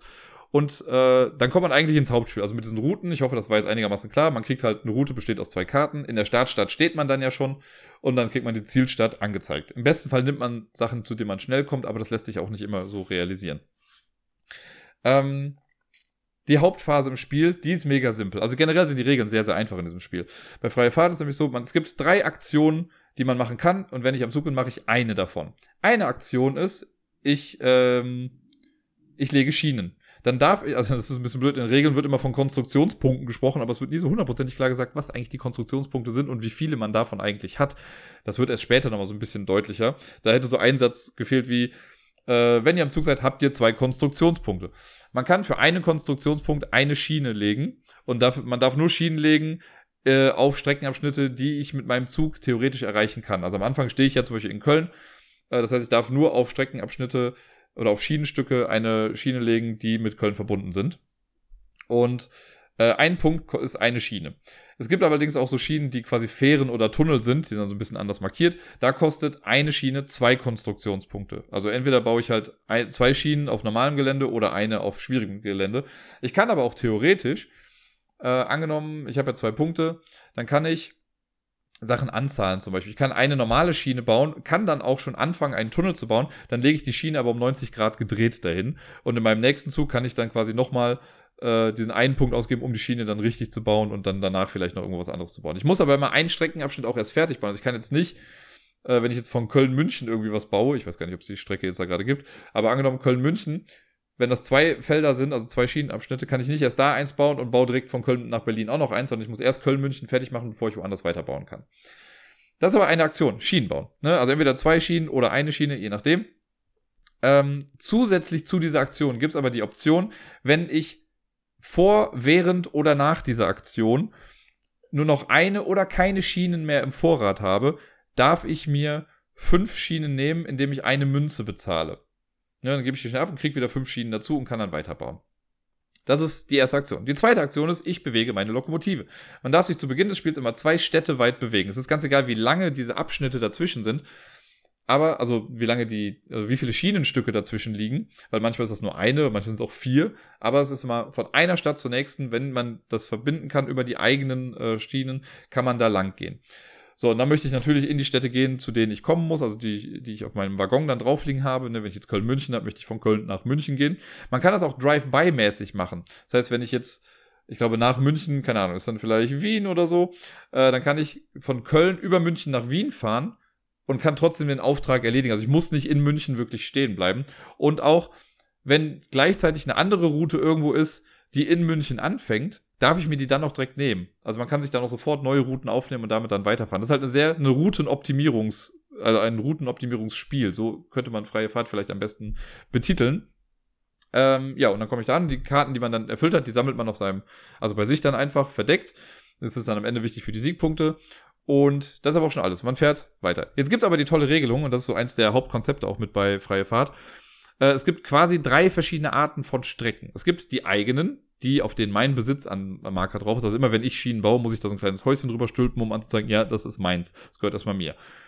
Dann gibt es die verstaatlichten Strecken. Verstaatlichte Strecken dürfen von allen benutzt werden. Das sind Strecken, auf denen keine äh, kleine Bögen drauf sind von irgendeiner äh, Farbe.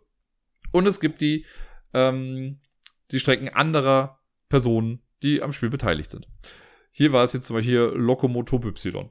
Der hat natürlich auch seine Strecken irgendwie gebaut und es kam irgendwann dazu, ich glaube, er hat damit angefangen, aber ich habe es dann auch irgendwann später gemacht. Es kann ja mal sein, dass er schon eine Strecke gebaut hat, die ich jetzt unbedingt einfach mit benutzen möchte. Also, ne, die Schienen sind ja da und ich komme bis in eine Stadt, aber ich möchte in die Stadt dahinter, die er jetzt schon verbunden hat. Dann kann ich ihm einfach eine Münze zahlen und dann wird die, Versta also wird die Strecke verstaatlicht. Dann gehört sie nicht mehr ihm, sondern sie gehört dann allen. Also nachdem man der bebauende oder der bauenden Person das bezahlt hat, wird die Strecke für alle zugänglich gemacht. Also alle profitieren eigentlich davon, weil die Person, die sie gebaut hat, hat zwar Aktionen benutzt, um das zu bauen, kriegt jetzt aber Geld dafür äh, und alle anderen können die danach kostenfrei benutzen. Das ist so das große Ding. Ne? Also entweder fahre ich auf meinen eigenen Strecken oder auf den verstaatlichten Strecken. Ich kann auf fremden Strecken nur dann fahren, wenn ich sie vorher verstaatliche. Und das kostet dann halt eben was. So, das ist auch quasi Teil dieser Fahren-Aktion. Und dann gibt es noch die dritte Aktion, die ist quasi, wenn du kein Geld hast, dann kannst du die, oder wenn du nicht möchtest, kannst du einfach als eine Aktion in deinem Zug fünf Münzen nehmen, ohne dafür eine Münze zu bezahlen. Das sind die drei Aktionen, die man macht. Und damit bewegt man sich über das ganze Feld. Ähm, wenn, wie gesagt, der Stapel äh, der Einer-Stapel der Städte durch ist, dann kriegt man seinen zweiten Waggon, dann kann man gleichzeitig zwei Routen irgendwie fahren. Also immer noch mit einer Lok, man muss trotzdem halt seine Route dann immer noch gut planen.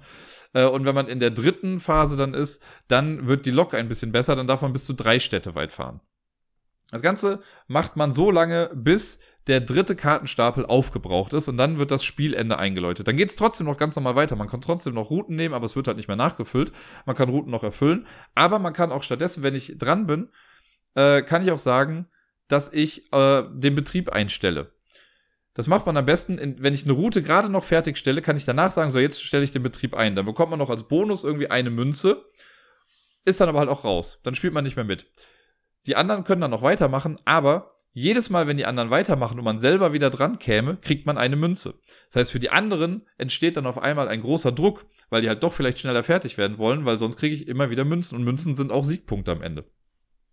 Bei uns war es, glaube ich, so, dass ich als erstes den Betrieb eingestellt habe und Turbo Y hat dann noch ein bisschen weitergemacht.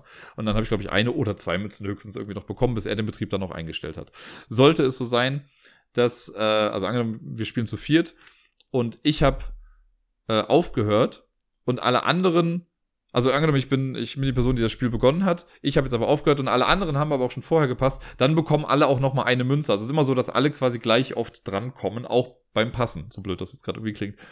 Am Ende des Spiels habe ich dann vor mir einen Stapel mit Karten, die ich erfüllt habe. Also alle meine Startkarten und alle meine Zielkarten, die ich erfüllt habe, die habe ich dann vor mir liegen. Und die Münzen.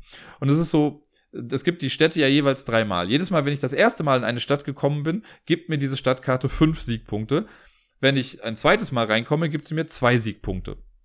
Wenn ich also zweimal in Köln war, kriege ich dafür insgesamt sieben Punkte. Jede Münze gibt einem drei Punkte. Und das ist alles, was einem Siegpunkte gibt. Das heißt, man zählt am Ende die Punkte zusammen. Da wird auch nochmal gesagt, am einfachsten ist es, wenn ich ähm, erstmal gucke, also welche Städte habe ich. Und sollte ich in einer Stadt doppelt gewesen sein, dann lege ich eine Münze drauf, weil dann sind es auch fünf Siegpunkte. Und aus diesen Sets errechnen sich dann die Punkte. Und wer dann die meisten Punkte hat, gewinnt freie Fahrt es ist wirklich bestechend einfach. Also wenn man das einmal irgendwie Einzug gemacht hat, gerade dass man nur drei Aktionen hat und let's face it, eigentlich sind es nur zwei Aktionen, weil wir haben jetzt zum Beispiel nicht einmal diese Aktion gemacht mit, wir zahlen nicht und nehmen uns einfach fünf Schienen. Ähm, das heißt, entweder ich baue Schienen oder ich fahre. Das ist alles, was man eigentlich im Spiel macht. Und halt dann gucken, wo die Routen sind. Es ist schon sehr tricky, irgendwie zu wissen, wie bei so vielen Spielen, ähm, dass man, also wo sind die Städte, da guckt man schon relativ häufig irgendwie, ne, wo ist jetzt das, wo ist das, wo ist das. Äh, und dann guckt man aber, okay, wie kann ich die Route am besten optimieren? Und da gibt es theoretisch halt auch ein bisschen Interaktion, weil wenn ich jetzt sehe, keine Ahnung, es gibt zwei, zwei Routen, die beide in Oslo beginnen und die Städte, die sie erreichen müssen, wären zum Beispiel Köln und München, das wäre voll die gute Route, sich das zu nehmen und einfach dann runterzufahren und das zu erfüllen. Äh, aber das sehen andere ja auch. Und dann sind sie vielleicht schneller irgendwie da. Und das ist ganz cool.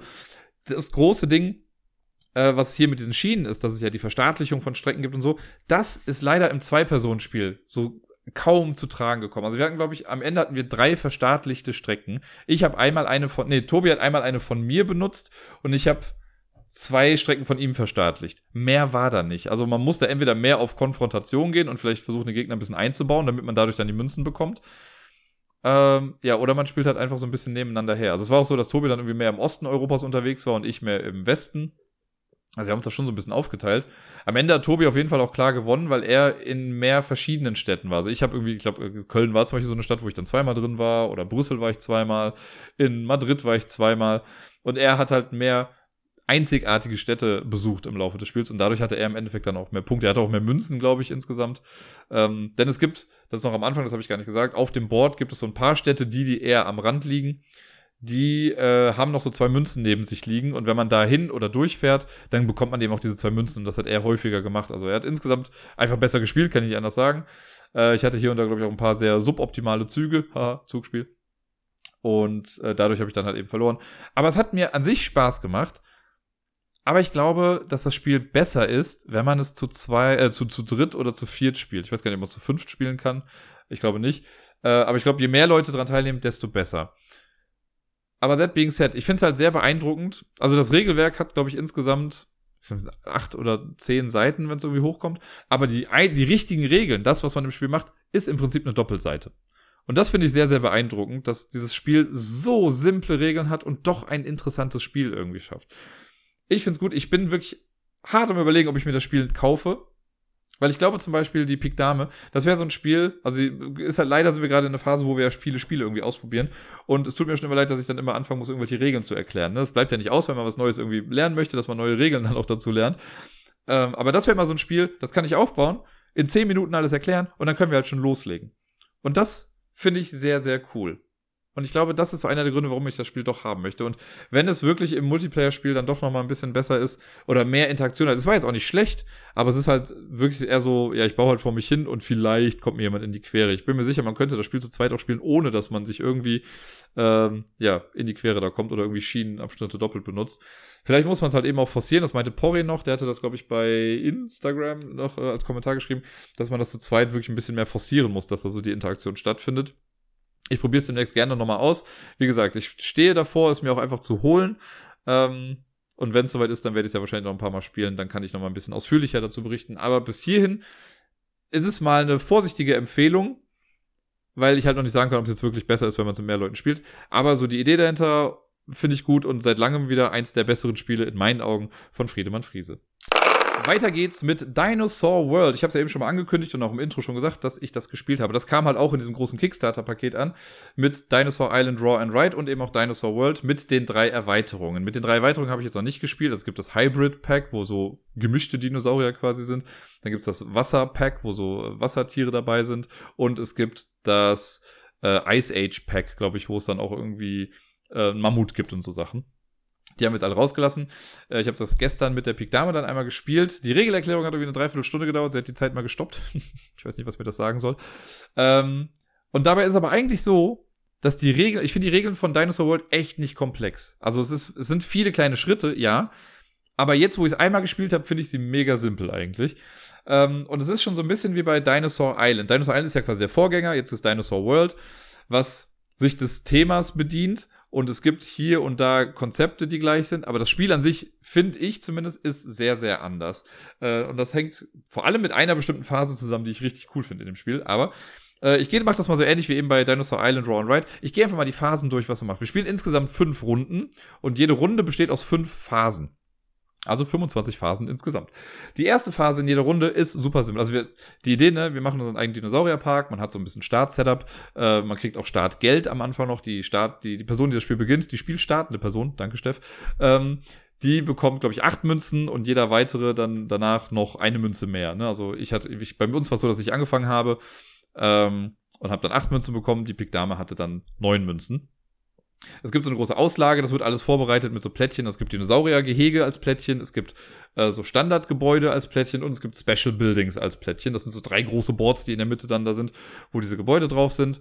Äh, es gibt wieder einen Beutel mit diesen Würfeln, die es halt in dieser Spielereihe einfach immer gibt. Äh, und ansonsten ganz, ganz viele Kleinigkeiten. Ganz viele Dinosaurier-Miepel noch, die hier zumindest in meiner Version, in der Kickstarter-Version, so heat-printed sind. Also da sind auch richtig Bilder dann drauf. Das sieht ganz cool aus. Ist besser auf jeden Fall als bei Dinosaur Island, wo das ja nur, sag ich mal, die Formen waren in Pink. Was ich auch, also es hatte seinen Charme, aber hier finde ich es ein bisschen cooler. Die haben auch verschiedene Farben, damit man die besser einsortieren kann in die verschiedenen äh, ja, Unterarten der Dinosaurier.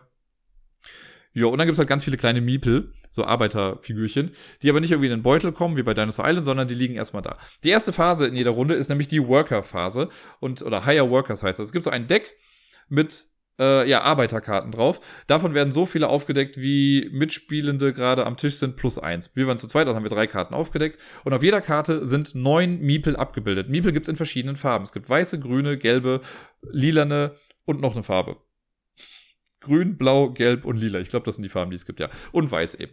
Ähm, auf jeder Karte ist eine bestimmte, An also sind immer neun drauf, aber halt in verschiedenen Variationen. Es gibt, glaube ich, immer mindestens vier weiße oder drei oder vier weiße Miepel und dann irgendwie mal drei gelbe, drei grüne ähm, oder zwei blaue, ein lilaner und so weiter. Also verschiedene Konstellationen.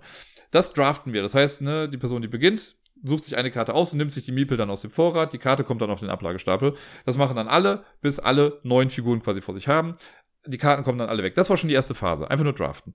Die zweite Phase ist die Public Actions Phase. Das ist die einzige, also die, die äh, Phase, in der wir die Karte bekommen mit den Arbeitern und diese Public Actions Phase sind die einzigen Phasen, wo wir uns aktiv wirklich an was behindern können. Alles andere macht man so quasi im Stillen vor sich hin, könnte man fast sagen. Phase 2 ist die Public Action Sache. Da können wir vier verschiedene Sachen machen.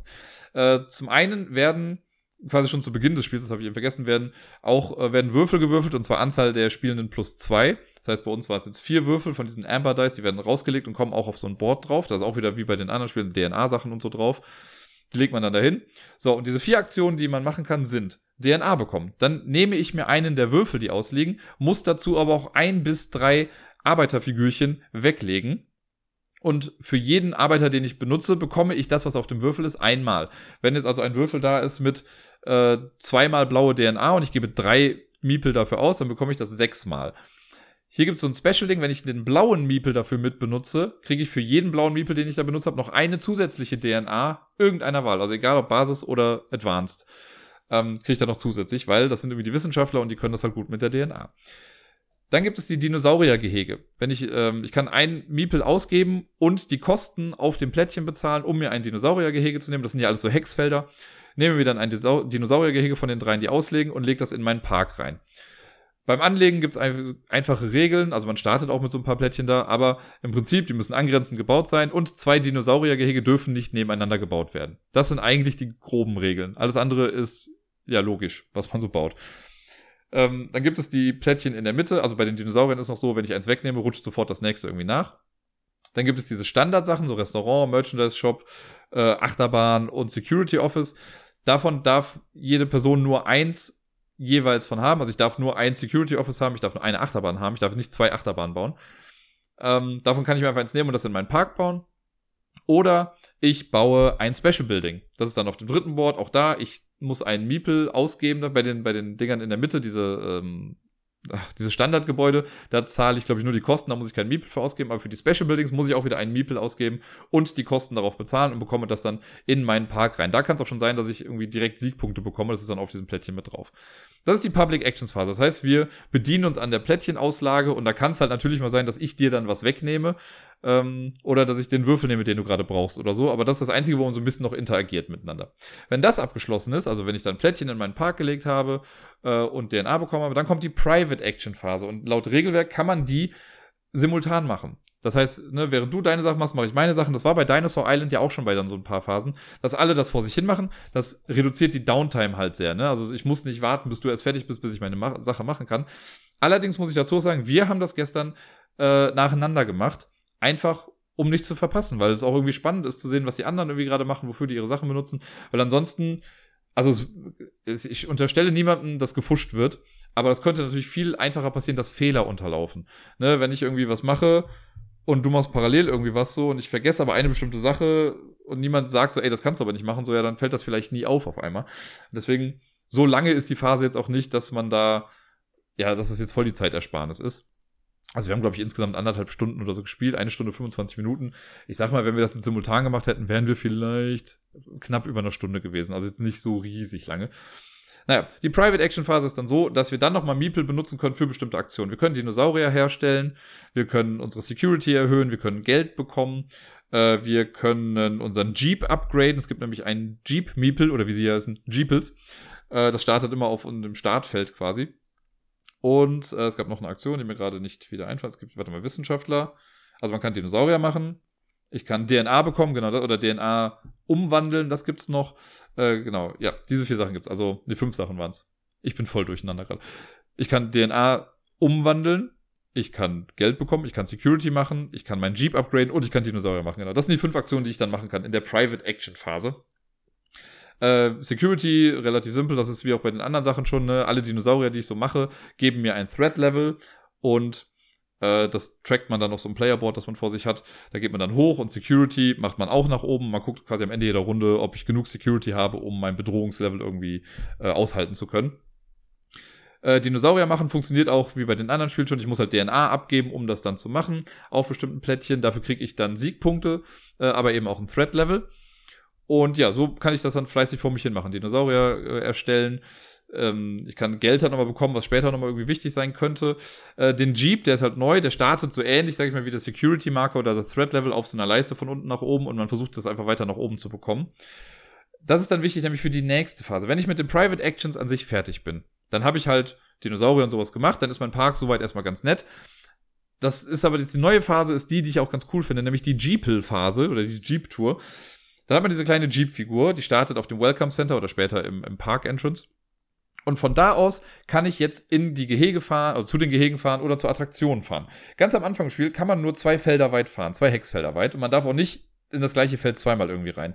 Dadurch, dass man den Jeep upgradet im Laufe der Zeit, kommen aber mehr Felder hinzu, die man abfahren kann.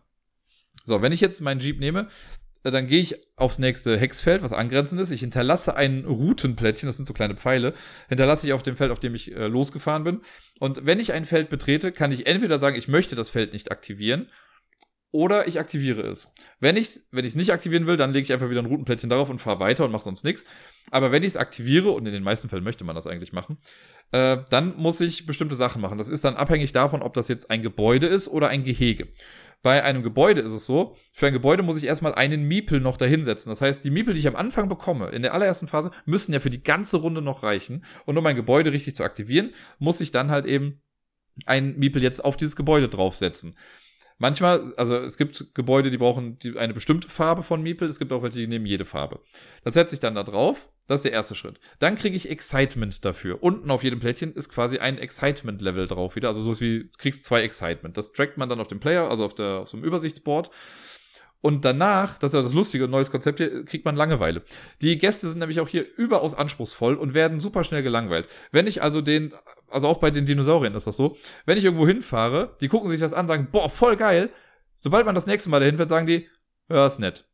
Und je öfter man ein Feld anfährt und es aktiviert, desto, desto mehr werden die davon gelangweilt. Und dann kann es auch sein, dass man einen Negativwert im Excitement bekommt. Denn Boredom, also diese Langeweile-Token, funktionieren so, man kriegt immer den Excitement-Wert, der unten steht, minus die Langeweile-Stufe. Und das startet bei 1, geht dann zu 2, 3, 4 und 5. 5 ist die höchste Langeweile-Stufe, weil wir haben ja nur 5 Runden, also kann man ein Gebäude auch nur höchstens 5 mal aktivieren.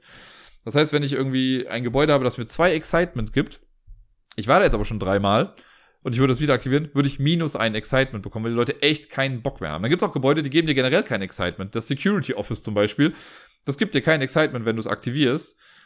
Äh, und beim ersten Mal sagen die Leute noch so, ja, okay. Beim zweiten Mal kriegst du aber sofort schon Minuspunkte dann dafür. Warum sollte man die Sachen denn so überhaupt aktivieren so häufig? Die haben halt noch zusätzlich Effekte. Es gibt das Security Office, wie gesagt, ist nicht so geil dahin zu fahren, aber wenn man dahin fährt, kriegt man zwei Security-Stufen nochmal oben drauf, was ja dann doch wieder hilfreich sein kann. Bei der Achterbahn zum Beispiel, die hat eigentlich nur ein Excitement-Level von 1, was an sich scheiße ist, weil wenn ich einmal hinfahre, kriege ich ein Excitement, yay. Aber für jedes umliegende Plättchen kriegt man dann in der Aktion nochmal ein Excitement. Also, wenn man die Achterbahn mitten irgendwo reinbaut, ist das halt mega cool. Dann ist der, das Grund-Excitement-Level nicht so da. Aber die Aktion dahinter gibt einem dann nochmal viel Excitement. Das nimmt man das vielleicht auch nochmal in Kauf. Das habe ich dann gemacht, dass ich dann irgendwie drei Excitement verloren habe, aber sechs bekommen habe, so dass ich dann plus drei hatte am Ende. Diese Mechanik finde ich echt sehr cool, dass du halt langfährst, Sachen aktivierst und dann eben äh, Sachen, also Excitement bekommst. Aber je häufiger du was aktivierst, desto schlechter wird's dann im Endeffekt. Bei den Dinosauriern ist es so, da muss man keinen Meeple einsetzen, um die zu aktivieren. Ich kann da hinfahren und wenn ich die aktivieren möchte, dann kriege ich so viele Erfahrungspunkte, wie unten angegeben sind auch. Aber da ist es so, also man kann auf jedes Plättchen in der Regel vier Dinosaurier setzen, einer Art. Und äh, zu jedem Dinosaurier gehört unten ein Excitement-Slot. Und das rechnet man zusammen in der Anzahl der Dinosaurier, die ich dann eben da habe. Äh, und auch da, je häufiger ich zu Dinosauriern gehe, desto mehr Langeweile bekommt man da dann eben. Das wird auch abgezogen vom Excitement. Bei den Dinosauriern kommt aber jetzt noch hinzu, wenn ich die aktiviere, dann muss man einen Gefahrenwürfel noch werfen. Es gibt für die äh, Pflanzenfresser, für die kleinen Carnivores und für die großen Carnivores jeweils einen Gefahrenwürfel. Den muss man dann würfeln und dann ist halt total random, wenn ich ein äh, Totenkopfsymbol würfle, dann stirbt jemand und dann kriege ich einen Todestoken.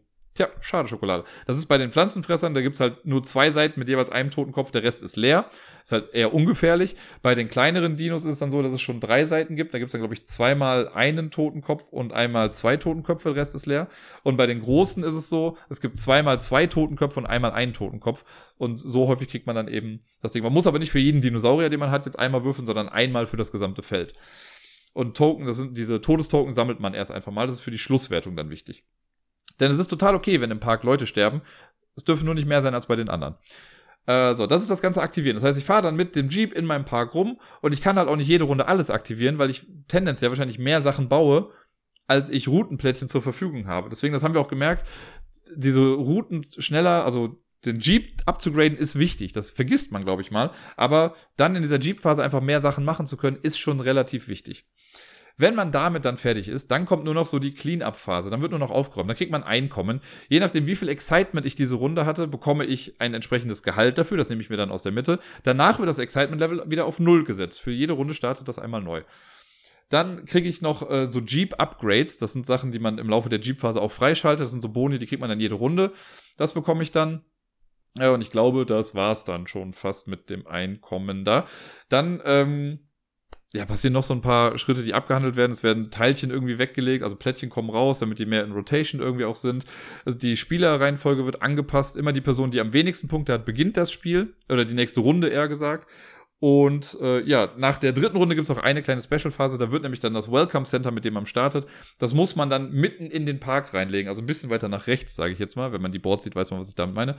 Und ab dann startet der Jeep immer von weiter hinten und nicht von weiter vorne. Das ist eigentlich alles, was da dann großartig passiert.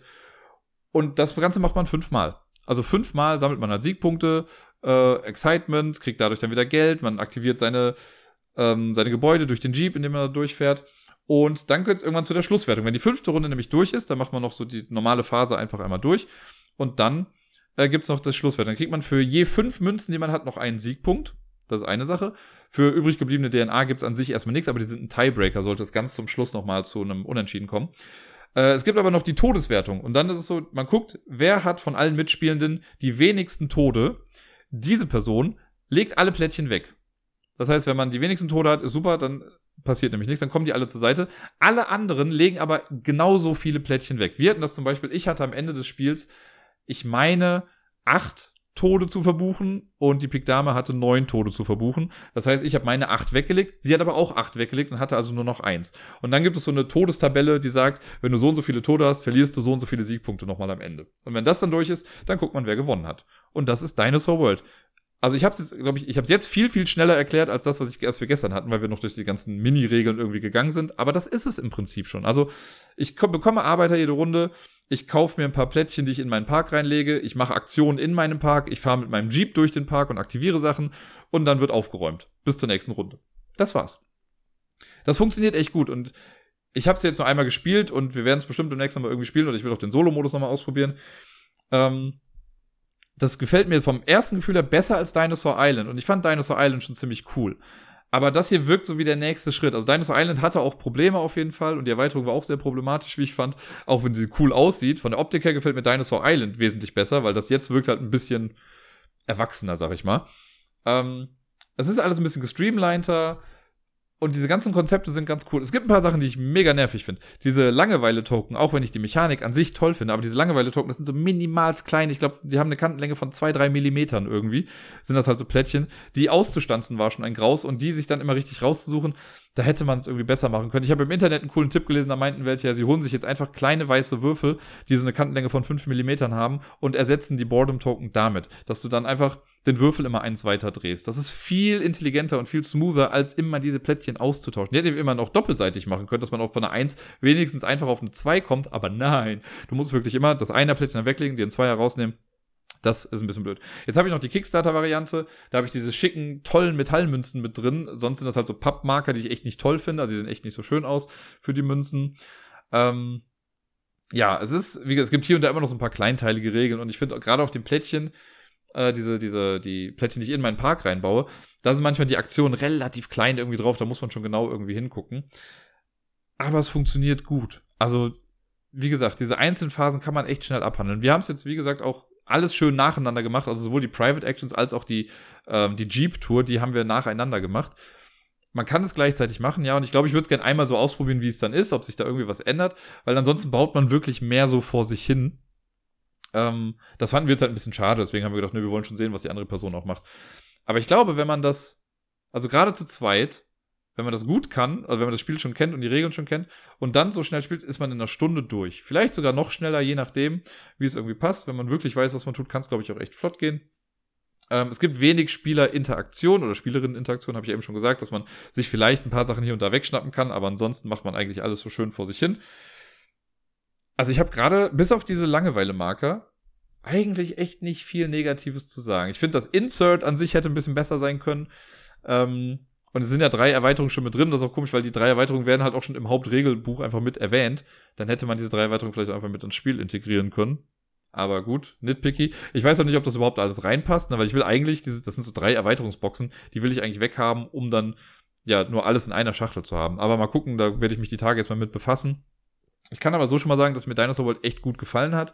Ich muss es noch zwei, drei Mal spielen, um wirklich so hinter alles blicken zu können. Vielleicht ist es jetzt gerade auch nur der, der, der Cult of the New, wie man so schön sagt. Aber so vom Ersteindruck her fand ich es echt gut. Ich kann aber auch äh, quasi direkt nochmal sagen, dass die Pick-Dame da weniger enthusiastisch mit war. Ich meine, äh, ihr Kommentar war, so ähnlich wie Shakespeare, wo ich dachte, also da, da bin ich wirklich kurz aus allen Wolken gefallen. Ich dachte, hey, ist doch ein ganz anderes Spiel. Aber im Prinzip kann ich verstehen, woher das kommt, weil sie auch meinte, ja, bei Shakespeare, man sammelt zwar auch irgendwie Sachen, aber man baut so vor sich hin. Man macht so sein eigenes Ding eigentlich die ganze Zeit. Das ist hier halt auch so der Fall. Aber ich finde, das, was man im Spiel macht, ist einfach was komplett anderes. Und es hat sich auf jeden Fall nicht so vom Hocker geholt. Also ich musste schon sehr viel Überzeugungsarbeit leisten, dass wir das demnächst vielleicht dann doch nochmal spielen, einfach um ne, auch nochmal weiterzukommen. Ich äh, erinnere da immer gerne an die Regel von Matthias, die er mal äh, erwähnt hatte, dass man Sachen, neue Sachen immer dreimal mindestens machen soll. Einmal, um es überhaupt kennenzulernen. Das zweite Mal, um wirklich zu verstehen, was man da irgendwie jetzt genau gemacht hat und das, oder um das anzuwenden, was man jetzt verstanden hat. Und das dritte Mal, um wirklich zu wissen, ob es einem dann gefällt.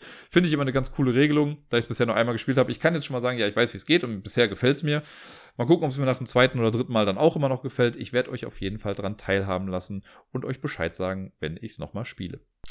Es gab mal so eine Phase, da wurde mir von Fudel im Discord gerne mal vorgeworfen, dass ich zu sehr und zu lobend immer über Tainted Grail sprechen würde und dass ihn das so ein bisschen nerven würde.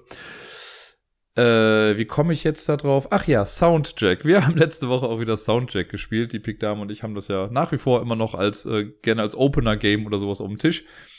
Und äh, ich glaube, es war gerade erst gestern oder vorgestern, nee, gestern, da haben wir es gespielt und manchmal ist es auch wie verhext. Es gibt bei Soundcheck nämlich so diese tolle Funktion, ich nenne es mal Funktion, dass äh, sobald eine Person 15 Punkte gesammelt hat, dann wird von Jack quasi der Zwischenstand durchgegeben. Ne? Für alle Mitspielenden kriegen dann quasi gesagt, wo sie gerade stehen. Und bei 20 hört es ja auf. Also kurz vor knapp kriegt man quasi gesagt, wer jetzt gerade so in Führung liegt.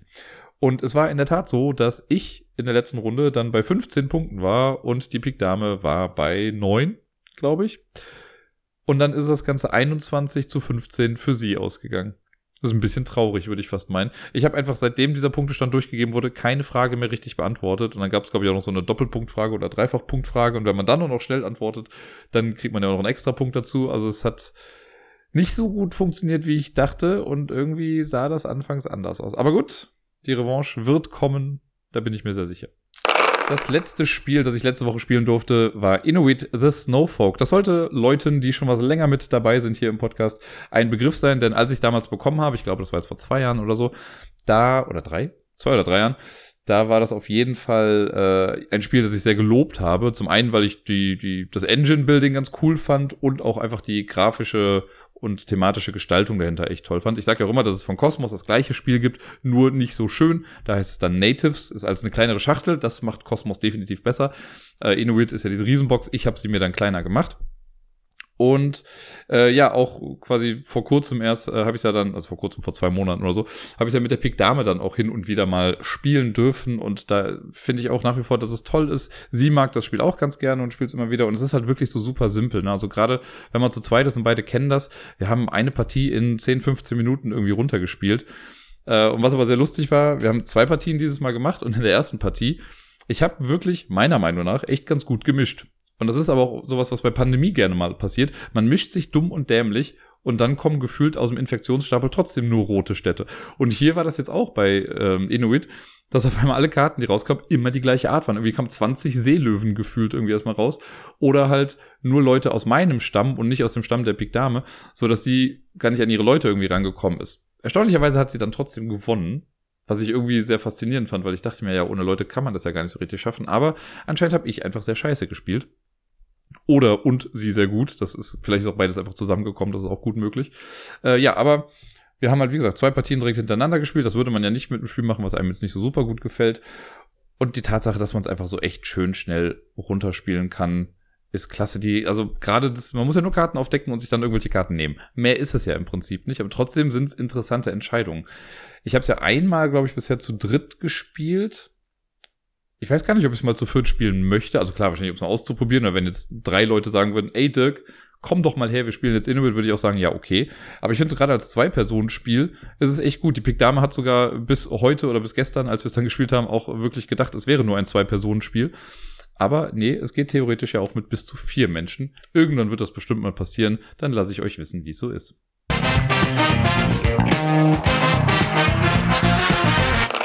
Von euch können es sich vielleicht schon denken und ich glaube, ich habe es letzte Woche ja eh schon gesagt. Diese Woche geht es in der Topliste um die Spielemesse in Essen. Die findet ja diese Woche statt. Sie steht in den Startlöchern und äh, auch wenn ich nicht da bin, habe ich mir trotzdem mal natürlich angeguckt, was kommt denn so alles raus, was wird denn gezeigt und daraus habe ich eine Top-Liste erstellt. Es ist keine Top-10-Liste, sondern eine Top-15-Liste. Also ich habe 15 Spiele mir rausgesucht, die ich euch gerne in sehr kurzer Form wahrscheinlich einfach nur kurz präsentieren möchte.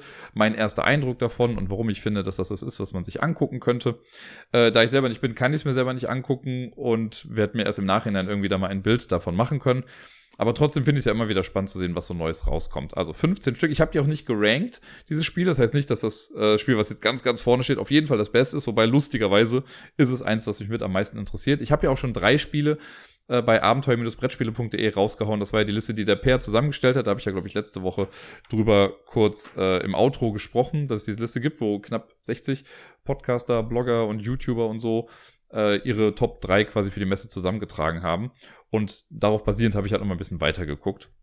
Also ich gehe die Liste jetzt auch einfach so durch. Ich habe wie, wie immer die Geek-List genommen, äh, Spiel 21 Preview auf Boardgame Geek, habe die dann sortiert nach äh, Standalone Games. Ich habe die Erweiterungen rausgenommen, also nur Standalone Games. Und dieses Mal habe ich aber halt äh, nicht nur die For Sale Sachen drin gelassen, sondern auch die Demo Sachen. Also es kann sein, dass manche Spiele davon auch einfach nur angespielt werden können. Äh, ich glaube aber, der Großteil ist trotzdem zu kaufen. Das waren so meine Perimeter. Dann habe ich, äh, bin ich einmal die Liste durchgegangen mit ihren, was waren das, 300, 400 Spielen. Was ja, man muss es wirklich mal sagen, vergleichsweise echt wenig ist im Vergleich zu sonstigen Messen. Ich glaube, sonst waren es ja über 1000 Spiele. Ähm, genau, das habe ich mir dann einmal durchgeguckt und habe das dann kategorisiert in Must-Have oder Interested und auch die Sachen, die mich halt direkt nicht ansprechen oder Sachen, die ich auch schon kannte, die habe ich dann einfach direkt auf Not Interested gesetzt. Dann sind, glaube ich, nochmal 50 irgendwie übrig geblieben und die bin ich dann heute nochmal durchgegangen. Und dann hatte ich halt noch 15 irgendwann übrig und dachte mir, ja komm, das lasse ich jetzt so. Die, ähm, die stelle ich jetzt dann vor. Aber wie gesagt, so Sachen, die ich jetzt schon mal hatte, zum Beispiel, das kann ich mal zum Beispiel sagen, Luna Capital, ähm, hätte, hatte ich ja auch bei der GenCon, was ja, glaube ich, hatte ich ja mit auf der Liste. Jetzt habe ich es hier runtergenommen. Ich hätte es wahrscheinlich sonst irgendwie vielleicht noch mit drauf lassen können, weil ich könnte mir einfach vorstellen, dass viele Leute das toll finden, auch wenn ich ja eben gesagt habe, dass ich mir nicht so sicher bin, wie da so der Wiederspielwert dann irgendwann ist. Äh, aber es sind eigentlich, wenn ich nochmal so drüber gucke, alles Spiele, die ich noch nicht gespielt habe. Bei einer Sache würde ich sagen, könnte man das als Ausnahme betrachten, aber streng genommen habe ich dieses Spiel noch nicht gespielt. Wir fangen jetzt einfach mal an. Auf dem ersten, also nicht auf dem ersten Platz, aber das erste Spiel, das ich euch gerne vorstellen möchte, was auf der Messe rauskommt oder zu sehen sein wird, ist Stich Rally oder auf Englisch heißt es Spring Rally. Das ist äh, ein nettes kleines Kartenspiel, wie ich finde. Man hat in der Mitte ein Board, wo kleine äh, so Wind-Up-Toys sind, also so aufziehbare Fahrzeuge. Jeder bekommt davon eins. Und äh, im, der, der Kernmechanismus ist ein Stichkartenspiel. Und es ist wohl so, wenn ich es richtig verstanden habe, dass alle Leute äh, halt eine Karte spielen und äh, man spielt irgendwie drei Runden insgesamt. Und die Person, die den Stich gewinnt, bewegt das, das, das eigene Auto so viele Felder weit wie die niedrigste Karte, die im Stich gespielt wurde. Also wenn ich jetzt, angenommen, ich, ich weiß nicht, was der, die Zahlenwerte jetzt da sind, aber wenn ich eine 10 spiele äh, und gewinne damit den Stich, aber jemand hat eine 1 reingespielt, ja, dann gehe ich halt nur ein Feld weit. So, ist halt irgendwie doof. Und alle Leute, die nicht den Stich gewinnen, können ihr Auto aber quasi so ein bisschen aufdrehen äh, und je länger man das aufdreht, umso mehr kann man dann doch nochmal rausholen. Also dann kann man später, wenn man ein bisschen wartet, sein Auto doch schneller nach vorne bewegen. Aber man kennt das ja bei diesen Autos, wenn man das zu weit dreht manchmal, dann geht es irgendwie ein bisschen kaputt. Und das ist hier eben auch das Ding. Und ich glaube, das soll also äh, spieltechnisch wird es wahrscheinlich so sein, ich habe mir die Regeln nicht durchgelesen, aber ich könnte mir vorstellen, dass das so ist, dass man jedes Mal, wenn man einen Stich verliert, darf man sein Auto halt aufdrehen. Wenn man aber zu viele Stiche verliert, dann klappt es halt irgendwie wieder nicht. Dann verliert man halt irgendwie dieses ganze Momentum. Deswegen muss man schon gucken, dass man in absehbaren Zeiten doch dann immer mal wieder einen Stich gewinnt. Finde ich sehr spannend. Ich mag es ja, dass in letzter Zeit so viele Stichspiele mit einem Twist irgendwie rauskommen und das in Verbindung mit diesem Autorennen finde ich sehr, sehr charmant. Und deswegen habe ich gedacht, das würde ich mir ganz gerne angucken. Äh, das nächste Spiel ist auch ein Spiel, das ich bei Abenteuer Brettspiele auf der Liste hatte, ist Neoville. Ich weiß ehrlich gesagt gar nicht so viel über Neoville. Ich weiß, dass es von Phil Walker Harding, das ist ja der, der Bärenpark zum Beispiel gemacht hat. Äh, das wird bei Blue Orange Games, glaube ich, rauskommen. Und da ist es einfach das Setting, das mich sehr äh, abgeholt hat. Ich weiß halt, Phil Walker Harding macht halt auch coole Spiele und Neoville sieht auf den ersten Blick aus, so von der Komplexität her auch wie Bärenpark oder vielleicht ein kleines bisschen mehr. Man puzzelt sich so seine eigene Stadt zusammen äh, und baut da so Hochhäuser quasi rein. Aber Neoville hat ein ganz besonderes Setting und ein ganz besonderes Thema, nämlich Solarpunk. Solarpunk ist was, was ich selber erst vor kurzem kennenlernen durfte und ich habe mich noch gar nicht sehr reingelesen in das Ganze, aber die Grundidee dahinter ist wohl so, wie ich es verstanden habe, dass es ähm, ja eine Symbiose geben soll zwischen der Natur und dem Mensch, sodass der Mensch dafür sorgt, dass die Natur sich auch weiterhin entfalten kann und wir im Einklang damit so wirklich leben. Das heißt jetzt nicht, dass wir in einem Baum oder sowas leben, aber dass halt Bäume übergepflanzt werden. Das ist alles relativ grün und so Geschichten. Das ist jetzt wirklich sehr grob umrissen und Leute, die da Experten sind, werden sich jetzt wahrscheinlich gerade äh, an den Kopf fassen. Aber so grob ist es das. Ne? Es gibt ja auch Steampunk, das mag ich auch total gerne, aber Steampunk ist ja so hart in die Industrialisierung. Und das ist halt eher so, wir wollen, dass es der Natur gut geht und wir wollen, dass es dem Menschen gut geht. Also beides soll gleichermaßen irgendwie berücksichtigt werden. Und so vom Cover her und das, was ich bisher gesehen habe, sieht das einfach sehr, sehr cool aus und hat mich deswegen angesprochen. Und deswegen fand ich Neoville ist auf jeden Fall mal einen Blick wert. Und wenn es alleine nur, wenn es die gleiche Komplexität wie Bärenpark hat, bin ich damit schon voll zufrieden. Äh, als nächstes würde ich gerne über ein, ja, man könnte sagen, abstraktes Spiel sprechen, das einfach mega gut aussieht. Ich glaube, das bringt gar nicht so viel Neues auf den Tisch im wahrsten Sinne des Wortes, denn es ist let's face it, ein Polyomino-Puzzlespiel. Ne? Man hat irgendwie so ein kleines Playerboard vor sich, man versucht es als erstes voll zu bekommen. Haben wir alles schon mal irgendwie gesehen. Aber in Astrum, so heißt das Spiel, oder Astrum, A-S-T-R-U-M, das sieht einfach fantastisch aus. Also alleine das Cover finde ich so schön und so genial. Das ist sehr minimalistisch gehalten. Quasi so eine, wie so eine Art Sternkarte mit so sehr schönen Farben einfach. Und wenn man sich das Spielmaterial dann auch mal davon anguckt, das sind halt nicht nur einfach irgendwelche Plättchen, sondern das sind, glaube ich, so äh, so durchsichtige Acrylplättchen und da sind dann so Sternkonstellationen irgendwie drauf, ne, Lirum Larum ist eigentlich halt egal, aber das sieht so schön aus, die ganzen Sachen da. Und alleine deswegen, selbst wenn ich es nicht haben, also wenn ich es nicht kaufen würde, würde ich es gerne einfach mal spielen, weil ich, also jetzt, wo ich die Bilder gerade schon wieder sehe, denke ich mir nur so, das ist einfach von vorne bis hin echt schön designt. Und alleine deswegen würde ich sagen, Leute, guckt euch Astrum einfach mal an. Äh, das war es aber schon, was ich dazu sagen kann. Ansonsten puzzelt man, glaube ich, vor sich hin. Wahrscheinlich gibt es hier und da noch ein paar Sachen, die es vorher noch nicht gab, aber das ist es so im Großen und Ganzen. Äh, weiter geht's mit Mazescape. Mazescape ist äh, ja so was Neues. Es ist für eine Person. Und es hat mich ein bisschen erinnert, als ich darüber gelesen habe, an etwas von Friedemann Friese. Und ich komme gerade leider nicht mehr auf den Namen. Irgendwas mit Falten oder so der hatte doch, glaube ich, mal diese so Art Postkarten, sage ich mal, wo auch ein Labyrinth drauf ist und um dann von Punkt A zu Punkt B zu kommen, muss man aber auch mal so Ecken umklappen und dann auf dem anderen Weg irgendwie weiterlaufen und so Sachen. Und Mayscape ist, glaube ich, sowas ähnliches. Man startet irgendwie auf so einer, auf so einer Art Poster oder auf einer großen Karte oder so und muss eigentlich auch nur durch das Labyrinth kommen. Und dafür muss man auch Sachen umklappen, sieht dann irgendwelche Details, man muss unter Brücken durch, über Brücken drüber äh, Treppen hoch, Treppen runter und was weiß ich nicht was. Und das hat auch auf der Geek-Liste, wenn man die mal nach den Thumbs, also nach den Likes quasi sortiert, ist das auch relativ weit oben. Da gibt es, glaube ich, zwei oder drei Versionen davon, die quasi auch rauskommen. Also verschiedene, ich nenne es jetzt mal Fälle, Exit geschädigt, wie ich bin. Äh, und das, ja, finde ich einfach ganz cool. Dafür, dass es für eine Person ist, das ist eine relativ kleine Box, wo halt dann nur irgendwie so Karten drin sind oder halt auch diese, die große Karte. Und da muss man sich dann irgendwie durchwurschteln bin ich voll für. So Sachen für eine Person mag ich ja echt ganz gerne. Wenn auch so ein Labyrinth dabei ist oder so ein bisschen ja, Exit-Flair vielleicht aufkommt, finde ich das schon ganz cool. Deswegen ist Maze Escape. Ich habe jetzt hier die Version Ariadne draußen. Ähm, habe ich mal mit auf die Liste gepackt. Es gibt noch eine andere Version, die heißt äh, Labyrinthos, Labyrinthos oder so, glaube ich. Da ist so ein Dreieck drauf, bei dem anderen ist so eine Art Minotaurus dann irgendwie drauf. Äh, weiter auch ein Spiel, das ich auch bei Pear genannt habe, nämlich Adele, quasi wie die Sängerin. A-D-E-L-E. -E. Und Adele ist ein einer gegen alle Brettspiel für bis zu fünf Leute. Also wenn man zu fünf spielt, dann spielt eine Person, äh, ja, eine AI, also eine künstliche Intelligenz und alle anderen vier sind äh, die Besatzung eines Raumschiffs. Und es ist dann so, also eigentlich ist das auch was, was man auf jeden Fall schon mal irgendwie gesehen hatte, denn es geht darum, dass die alle auf dem Weg sind zu irgendeinem Planeten. Ich weiß gerade gar nicht genau, welcher Planet es ist oder ob das da gesagt wird. Ich glaube zum Mars. Deswegen bin ich sowieso schon mal on board im wahrsten Sinne des Wortes. Und die KI auf dem Weg dahin spielt aber ein bisschen verrückt und macht den Leuten dann auf einmal so ein bisschen das Leben zur Hölle. Und das finde ich irgendwie ganz cool. Ich mag ja generell einer gegen alle Spiele, auch wenn ich gar nicht so viele davon bisher, glaube ich, gespielt habe. Also es ist auf jeden Fall noch Luft nach oben. Und Adele war so vom Setting her was, wo ich dachte, ja, das, damit könnte ich mich anfreunden. Das finde ich irgendwie sehr lustig. Ähm, würde ich gerne mal spielen. Und das, was mich besonders interessiert, es gibt nämlich auch einen Solo-Modus. Da weiß ich noch nicht genau, wie der dann funktioniert. Ob die dann für die AI eine AI machen oder ob man die AI spielt und die Besatzung wird irgendwie anders gesteuert. Mal gucken. Aber da bin ich mal sehr gespannt und versuche mal auch mir jetzt demnächst mal die Tage irgendwie Videos dazu anzugucken. Weil, wie gesagt, das äh, auch vom Cover her und so, das hat mich schon angesprochen.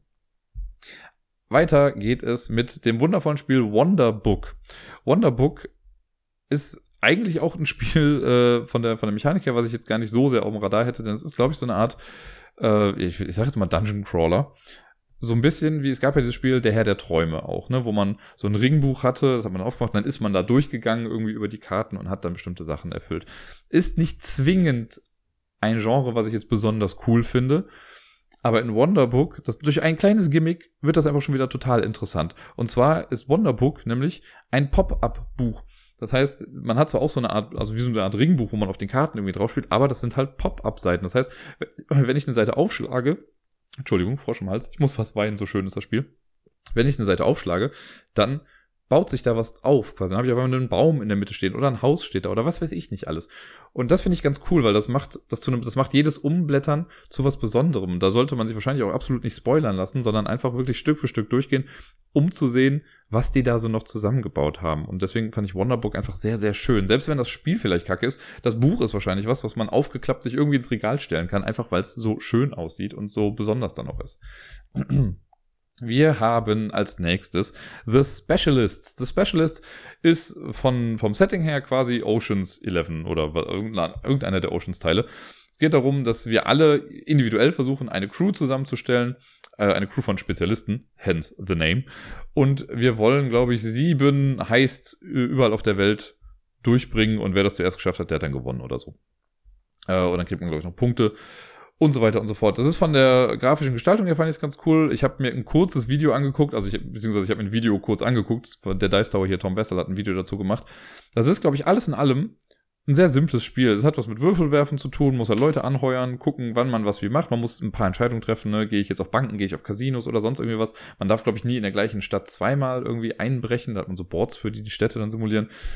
Äh, und alles in allem wirkt das einfach sehr, sehr cool. Also wer mag nicht ein Spiel, wo es um einen gepflegten Banküberfall irgendwie geht? Burgle Brothers lässt grüßen. Und das schön äh, kompetitiv, also gegeneinander. Warum nicht? Finde ich ganz cool. Wie gesagt, grafisch macht es auch einiges her. The Specialists äh, war das. Dann ein Spiel, über das ich ehrlich gesagt gar nicht viel weiß. Es heißt Gutenberg. Äh, ja, es geht um Buchdruck, habt ihr euch ja vielleicht schon denken können. Und viel mehr, so blöd das klingt, aber viel mehr weiß ich gar nicht über das Spiel. Ich weiß, dass es um Buchdruck geht und so das, was ich bisher gesehen habe, sind so Zahnräder mit drin. Ich glaube, das könnte so ein relativ ja, mit, mittelkomplexes Eurogame werden. Und da sind auf jeden Fall ein paar coole Sachen dabei. Also man, ich sehe auf den Bildern so wie so kleine Stempel, die dann die Buchstaben ähm, darstellen oder nicht nur darstellen, sondern sind so Buchstabenstempel, wie man sie halt in eine alte Buchpresse oder Buchdruckerei irgendwie einsetzen würde. Die gibt's da. Ich weiß nicht, wofür die benutzt werden, aber hey, sieht irgendwie cool aus. Und wenn das ein gutes Thema, das ist auf jeden Fall mal ein Thema, was mich mehr anspricht als Trading in the Mediterranean oder irgendwie sowas. Es gibt ja echt viele Settings, die einfach langweilig sind, auch geschichtliche Settings, die mich wirklich nicht ansprechen. Aber ich finde gerade Gutenberg ist, also der ganze, die ganze Sache mit dem Buchdruck, finde ich dann doch wieder spannend genug, dass ich denke, da könnte ein interessantes Spiel bei rumkommen. Äh, dann habe ich gleich zwei Spiele, die bei äh, Friends quasi rauskommen dieses Mal. Zum einen ist es ein, ja, ich würde sagen, für jüngere Mitspielende, also für Kinder fast schon. Äh, auf der Seite steht auch 7 plus. Für 1 bis 6 Spieler ein kommunikatives Spiel. Stop the Robots heißt das. Das ist ein, also ich habe mir da auch ein Video zu angesehen und es ist irgendwie eine komische Mischung von tausend Sachen. Es geht irgendwie so ein Alarm los und ähm, genau, das heißt, das heißt, der Stop the Robots, irgendwo wurde ein komischer Roboter gesichtet oder so und wir müssen den jetzt äh, runterfahren und haben dafür eine gewisse Zeit Zeit. Es gibt, glaube ich, irgendwie so ein paar Missionen, über 30 Missionen, die man entweder alleine oder halt auch zusammen lösen kann. Äh, und dann sagt einem so ein Walkie-Talkie, was man quasi hat, das redet dann mit einem und gibt einem dann bestimmte Hinweise oder so. Und dann muss man irgendwie rausfinden, welcher Roboter ist das eigentlich. Da sind, glaube ich, so ganz viele Karten mit dabei. Die, die guckt man dann irgendwie durch. Dann wird, glaube ich, sowas gesagt wie, ja, er hat zwei blaue Arme, aber einen gelben Fuß und was weiß ich nicht was. Man muss erstmal den richtigen finden. Wenn man den richtigen dann gefunden hat, dann kriegt man noch so ein paar Rätsel, die man dann auch noch lösen muss. Und was ich aber halt besonders cool finde, also wenn man diese Rätsel dann gelöst hat, so dann schafft man es irgendwann. Was aber halt sehr, sehr cool ist, dieses ja, Walkie-Talkie, was man dann hat, mit dem redet man halt eben. Das heißt, man spricht die Antworten in dieses Walkie-Talkie rein und durch Spracherkennung wird das dann halt eben, äh, ja, erkannt und dann löst man damit die Rätsel. Dann sagt einem das Walkie-Talkie dann, super, ihr habt's geschafft. Ich bin einfach nur interessiert, wie gut das funktioniert, weil ich könnte mir halt vorstellen, also gerade so Sachen mit Sprachkontrolle, gehen ja manchmal auch in die Hose. Das heißt, die Sachen, die man diesem Walkie-Talkie sagt, müssen ja eigentlich sehr, sehr eindeutig sein von dem, was man sagt. Also ich schätze mal sowas wie Rot und Rosa wird es schon mal nicht differenziert geben, weil das zu nah aneinander ist. Und wenn man da, wie ich, hin und wieder mal nuschelt, dann könnte das ja schon ein bisschen schwieriger werden. Aber so diese Grundidee finde ich ganz geil, dass man so ein Walkie-Talkie hat und man mit dem Ding spricht. Ne, das hätte ja, das hätte es auch als App machen können, ganz klar. Aber warum nicht so ein extra Ding irgendwie reinsetzen? Und ich finde ja schon, also ich habe ja auch Soundjack hier, wie ihr vielleicht wisst, oder heißt dieses, äh, ich weiß gar nicht, es hat tausend andere Namen, das, dieses Ding, wo man diesen Banküberfall auch quasi macht. Äh, da muss man ja auch zumindest da dann Sachen drücken und das Ding spricht dann mit einem. Bei Soundjack sagt man zwar auch was, aber da gibt es ja keine Spracherkennung. Das habe ich mir bei Soundjack ja schon ein paar Mal irgendwie gewünscht, dass man bei Soundjack drückt dann die Antwort sagt und das Ding sagt einem dann direkt, ob es richtig ist oder falsch, dass so halt diese Spracherkennung funktioniert. Wäre wahrscheinlich ungleich teurer dann damit. Aber hiermit gehen sie jetzt auf jeden Fall in diese Richtung. Und wie ihr merkt, ich laber da immer noch drüber, von daher finde ich es echt ganz cool. Stop the Robots kommt raus. Beim gleichen Verlag, auch bei Hoch Friends, kommt Word Fever raus. Word Fever ist quasi eine Art Quizspiel, würde ich mal fast sagen. Äh, oder es ist, hm, vielleicht kein Quizspiel, sondern sowas wie Stadtland Fluss auf Speed. Äh, ich weiß gar nicht so viel darum, aber ich glaube, das könnte einfach sehr lustig sein, auch so als ähm, ja, als Party-Starter oder so als Absacker irgendwie. Es gibt, äh, auch da wieder habe ich jetzt gerade das Cover, falls euch jetzt wundert, warum ich diese ganzen Fakten auswendig kann. Ich kann sie nicht auswendig, ich lese sie gerade ab. Äh, es steht hier irgendwie 3000 Fragen. Es gibt einen virtuellen Quizmaster, der kümmert sich mal, ne, werden die Regeln erklärt, der stellt die Fragen, der zählt die Punkte. Und äh, es können Leute mit unterschiedlichem Alter und Wissensstand zusammenspielen. Und eine künstliche Intelligenz analysiert die äh, Aktionen und passt sich dem Wissensstand an. Darauf bin ich sehr gespannt. Das heißt, irgendwann kriegt man nur noch so die Frage, äh, wie viele Beine hat eine vierbeinige Maus? Oder so. Äh, man kriegt auf jeden Fall eine Kategorie genannt und man kriegt einen Buchstaben genannt und hat dann zwölf Sekunden Zeit, um das passende Wort zu finden. Und je schneller man antwortet, umso mehr Punkte bekommt man dann. Das ist eigentlich so. Also man könnte sowas sagen, Sie hatten hier ein Beispiel auf der Seite. Ähm, irgendwas, was es vor 2000 Jahren noch nicht gab und Buchstabe ist I, und dann kannst du schnell sagen Internet zum Beispiel. So in die Richtung finde ich das irgendwie ganz cool. Ich glaube, wenn man das wirklich so ein bisschen auf Zeit spielt, dann kommt man bei den einfachsten Kategorien auch so ein bisschen ins Straucheln. Allein dafür würde ich das auch gerne ausprobieren. Word Fever heißt dieses Spiel bei Hoch und Friends. So, jetzt kommen wir zu dem Spiel, wo ich mir denke, na gut, streng genommen habe ich es schon mal irgendwie gespielt, aber so gesehen dann auch wieder nicht. Ähm, ich bin ja großer Freund von der Arkham Noir-Reihe. Das sind diese Solo-Spiele, die man auch nur alleine spielen kann, so Kartenspiele, wo man so ein bisschen vor sich hin puzzelt, auch so Symbole matchen, jada jada. Ne? Man versucht irgendwie fünf, fünf Hinweise oder sowas zu finden. Ich weiß schon gar nicht mehr ganz genau, wie es war. Ich habe auf jeden Fall zwei oder drei davon. Ich glaube, ich habe drei mittlerweile davon. Und genau, ich habe den ersten Fall, den zweiten Fall und so einen Special-Fall noch. Und jetzt kommt Arkham Noir Case Number 3 raus. Infinite Gulfs of Darkness. Ist auf dem Cover dann so ein bisschen lila. Lila hatten wir als Farbe noch nicht. Ich glaube, wir hatten bei King in Yellow hatten wir, haha, gelb. Äh, und wir hatten noch irgendwas anderes in die Richtung. Und jetzt kommt so ein bisschen lila noch mit dazu. Da werde ich jetzt gar nicht mehr viel zu sagen. ist ein cooles Solospiel. Wer die Arkham Noir-Reihe noch nicht kennt, geht mal hin, checkt das aus. Das sind kleine Boxen. Man kriegt ein nettes Spiel. Man ist da ungefähr eine halbe Stunde mit beschäftigt. Ich finde es echt ganz cool. Mir hat das immer viel Spaß gemacht, auch wenn es jetzt nicht so mega thematisch ist, wie man sich das vielleicht wünschen würde. So eher so eine Atmosphäre, die da kreiert wird. Ähm, das nächste Spiel ist von Oink Games. Äh, kennt ihr vielleicht? Das sind diese, der Spieleverlag, der so ganz kleine Schachtel immer macht. Sowas wie Deep Sea Adventures auch davon. Oder Fake Artist Goes to New York gibt's ja auch.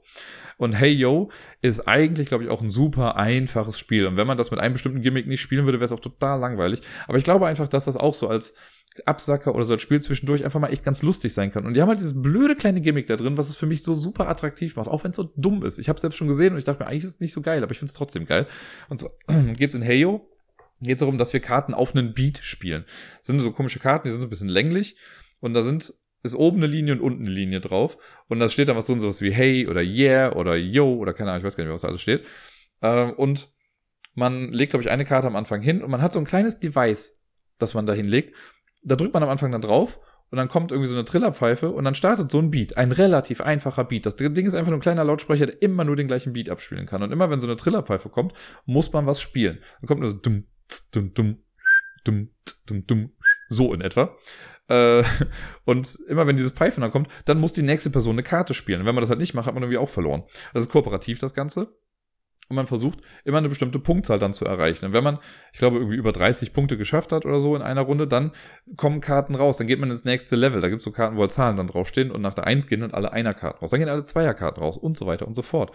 Und man versucht das dann einfach komplett durchzuspielen. Da dauert eine Runde eh nicht lange. Also man spielt ja irgendwie nur, also dieses eine Lied geht dann, keine Ahnung, vielleicht eine Minute oder zwei dann macht man kurz die Punkterechnung und dann fängt man mit dem nächsten Level an. Man spielt dann insgesamt vielleicht 15 Minuten, also hier steht auch 15 Minuten drauf. Aber alleine mit diesem kleinen blöden Gimmick haben sie mich halt, ne? mit dieser kleinen Box, wenn man da drauf drückt und so, auf so einen Scheiß stehe ich halt total. Und das haben sie damit reingenommen. Deswegen ist Hey Yo, abgesehen ist die Schachtel, äh, also die Schachtel ist grün, deswegen ist das mega gut. Äh, ja, aber hey, yo, von Oink Games, guckt euch das mal an und wenn ihr es mir, also wenn ihr es gut findet, schickt's mir. Äh, dann haben wir, dann müsst ihr natürlich nicht tun. Dann ein Spiel, von dem ich ehrlich gesagt gar nicht viel weiß, aber irgendwie hat es mich ein bisschen interessiert. Ich glaube, das basiert auch auf irgendeiner IP, die ich einfach nicht kenne. Äh, in, das Spiel heißt Diabolic, also Diabolik mit K hinten. Äh, Heists and Investigations. Und das Ganze ist ein Hidden Movement Game. Und hier steht halt auch Original New Way to Play Hidden Movement Game. Die Idee dahinter ist wohl, dass es so zwei ähm, Verbrecher gibt, oder ein Mann und eine Frau ist das, glaube ich, auch Und die sind in der Stadt unterwegs und wollen zwei von drei Zielgebäuden quasi ausrauben. Die Polizei ist dann die andere Seite, die wissen natürlich nicht, welche das sind. Die wissen, also die müssen halt gucken, wo sie dann hingehen. Ähm, und man versucht das Ganze im Verborgenen zu machen, so dass die Polizei das nicht sieht. Wenn man aber gefunden wird, dann wird man halt auch gesehen. So, dann muss man erstmal die Stadt wieder verlassen, aber während man die Stadt verlässt, sieht einen halt jeder. Und irgendwie finde ich diese Idee ganz cool. Also ich habe, wie gesagt, ich weiß noch gar nicht so viel darüber, aber insgesamt kommt das auch echt gut weg, hatte ich so das Gefühl, ähm, in den Sachen, die ich so gesehen habe und in den Bewertungen. Und so die ersten Bilder sahen jetzt auch okay aus für so ein Spiel. Sah relativ groß aus für so ein Hidden Movement Game. Mal gucken. Vielleicht komme ich ja irgendwann mal in den Genuss, das zu spielen. Vielleicht sage ich dann, ist super. Vielleicht sage ich auch, ist scheiße. Man weiß es nicht. Schauen wir mal. Als vorletztes, wir sind schon bei Spiel 14 angekommen, wenn ich überhaupt richtig gezählt habe, aber ich glaube ja, ist Shiver Me Timbers. Shiver Me Timbers ist ein Open-World-Game, beziehungsweise ein Sandbox-Game. Es ist ja mal relativ schwierig, finde ich, Sandbox-Games im Brettspielbereich umzusetzen. Also ich finde, Firefly könnte man als Sandbox-Game definieren, Western Legends auch noch irgendwie, aber dann wird es schon was eng. Es gibt noch die Isaiah Legends in the, of, the, of a Drift System, Drift System, ich weiß gar nicht mehr genau, ich habe es noch nie gespielt. Äh, und hier ist es auch so, dass wir verschiedene Möglichkeiten haben, irgendwie zu gewinnen. Also man kann sich so seine Storyline ein bisschen aussuchen, was man, also wohin man gehen möchte. Auf den ersten Blick, als ich die ersten Bilder davon gesehen habe, dachte ich einfach nur, das wäre so ein Remake von Star Trek Ascendancy, dieses Spiel, was vor drei, vier Jahren irgendwie rausgekommen ist, was im Star Trek-Universum spielt. Und da hat man ja auch so Planeten und dann baut man so mit kleinen Bahnen quasi zwischen zwei Planeten so ein Planetennetzwerk auf. Und sowas ähnliches macht man hier auch. Man hat, glaube ich, so Inseln und die steuert man dann eben an und dazwischen liegen dann auch so Verbindungsstücke. Das sieht, was das angeht, halt genauso aus. Aber irgendwie die Tatsache, dass das so ein Sandbox-Game sein soll, ähm, dass es, genau, hier steht jeder Spieler oder jeder Spielende, ähm, each playing steht hier, ähm, man bekommt zufällig fünf von zehn sehr unterschiedlichen ähm, Siegbedingungen irgendwie raus oder Ziele so dass es jedes Mal irgendwie anders ist und es jedes Mal andere Möglichkeiten gibt zu gewinnen. Jetzt was, ne, in einem Spiel kann es sein, dass du deine verlorene Familie retten musst, beim nächsten musst du irgendwie das Schiff eines Gegners übernehmen und beim anderen Mal musst du halt irgendwie den Kraken besiegen.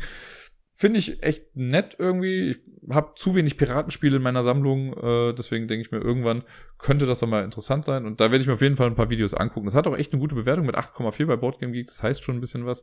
Soll auch ein bisschen komplexer sein, aber ey, warum nicht? Und Jetzt kommen wir zum letzten Spiel, das ich äh, vorstellen möchte für die Spielemesse. Das ist auch ein Spiel, also wer jetzt die Liste von Pear schon kennt, der äh, kennt das auch schon. Es ist Emilia's Secret. Emilia's Secret ist im Prinzip ein Escape Room Game. Ne, das heißt, man hat eine Box, man kann es nur einmal spielen, gehe ich mal von aus. Äh, und man versucht halt einen Fall zu lösen. Aber die Art und Weise, was die hier machen, finde ich mega genial und richtig cool. Das muss ich dann noch zeigen, wie, wie praktikabel das natürlich dann noch irgendwie ist. Aber ich finde die Idee echt klasse. Und zwar ist es so, dass wir in Emilia's Secret am Anfang, bevor wir das machen, noch ein bisschen was vorbereiten müssen. Denn es gibt mehrere Karten in diesem Spiel, die wir in unserer Wohnung anbringen müssen. Vielleicht, ich weiß nicht, ob nur in dem Zimmer oder generell in der Wohnung, aber ich meine komplett in der Wohnung. Und das sind halt so Sachen wie, okay, bring dieses, äh, diese Karte im Badezimmer an, diese Karte an eine Wand. Das machst du bitte auf irgendeinen Stuhl oder so. Und wenn das Spiel dann losgeht, dann muss man mit einem Tablet oder mit seinem Handy, ich glaube, ich schätze mal, mehrere können sich das irgendwie angucken, muss man dann rumlaufen und diese Karten dann einscannen und durch Augmented Reality wird aus den Karten dann ein Objekt. Das heißt, durch den Sucher sehe ich dann auf einmal was. Ne? Es gibt so ein schönes Beispiel, wo dann so eine Zombie-Hand aus so einer Karte irgendwie rauskommt und mit der kann man dann irgendwie interagieren. Oder eine Karte, die man an die Wand gehangen hat, wird dann zu einem Spiegel und man sieht dann halt in dem Spiegel irgendwie was. Oder im Waschbecken, wo dann so Blut aus dem Waschbecken kommt. Also ist halt so ein bisschen im Horror-Setting, glaube ich, angesiedelt. Und das finde ich sehr cool. Da bin ich sehr gespannt, wie gut das einzubinden ist, weil ich meine, es ist eine Sache, das dann zu sehen, aber wie interagiert man dann genau mit den Sachen? Ich habe noch so ein bisschen Angst davor, dass es wirklich so ist, dass vielleicht nur eine Person mit dem Handy rumlaufen kann und das dann äh, irgendwie alles machen kann und die anderen stehen dann nur dahinter. Das heißt, da müsste man dann wirklich gucken, dass das Handy irgendwie weitergegeben wird. Aber ich finde es echt cool, was da wieder versucht wird. Ne? Also wir haben jetzt schon Lucky Duck Games hat es ja geschafft, den QR-Code wieder populärer zu machen, sage ich mal, zumindest für Brettspielende. Und vielleicht wird ja Augmented Reality, was halt was Nettes für zwischendurch mal hier und da war. Äh, aber das, man, wo hört man heute noch was großartig von Augmented Reality? Ne? Aber wenn man das jetzt im Brettspielbereich irgendwie cool einsetzen kann, finde ich es richtig nett. Und ja, mal gucken, was aus Emilias Secret so wird. Und damit wäre ich dann auch schon durch mit äh, meinen Top 15 Vorschlägen für die Spielemesse 21.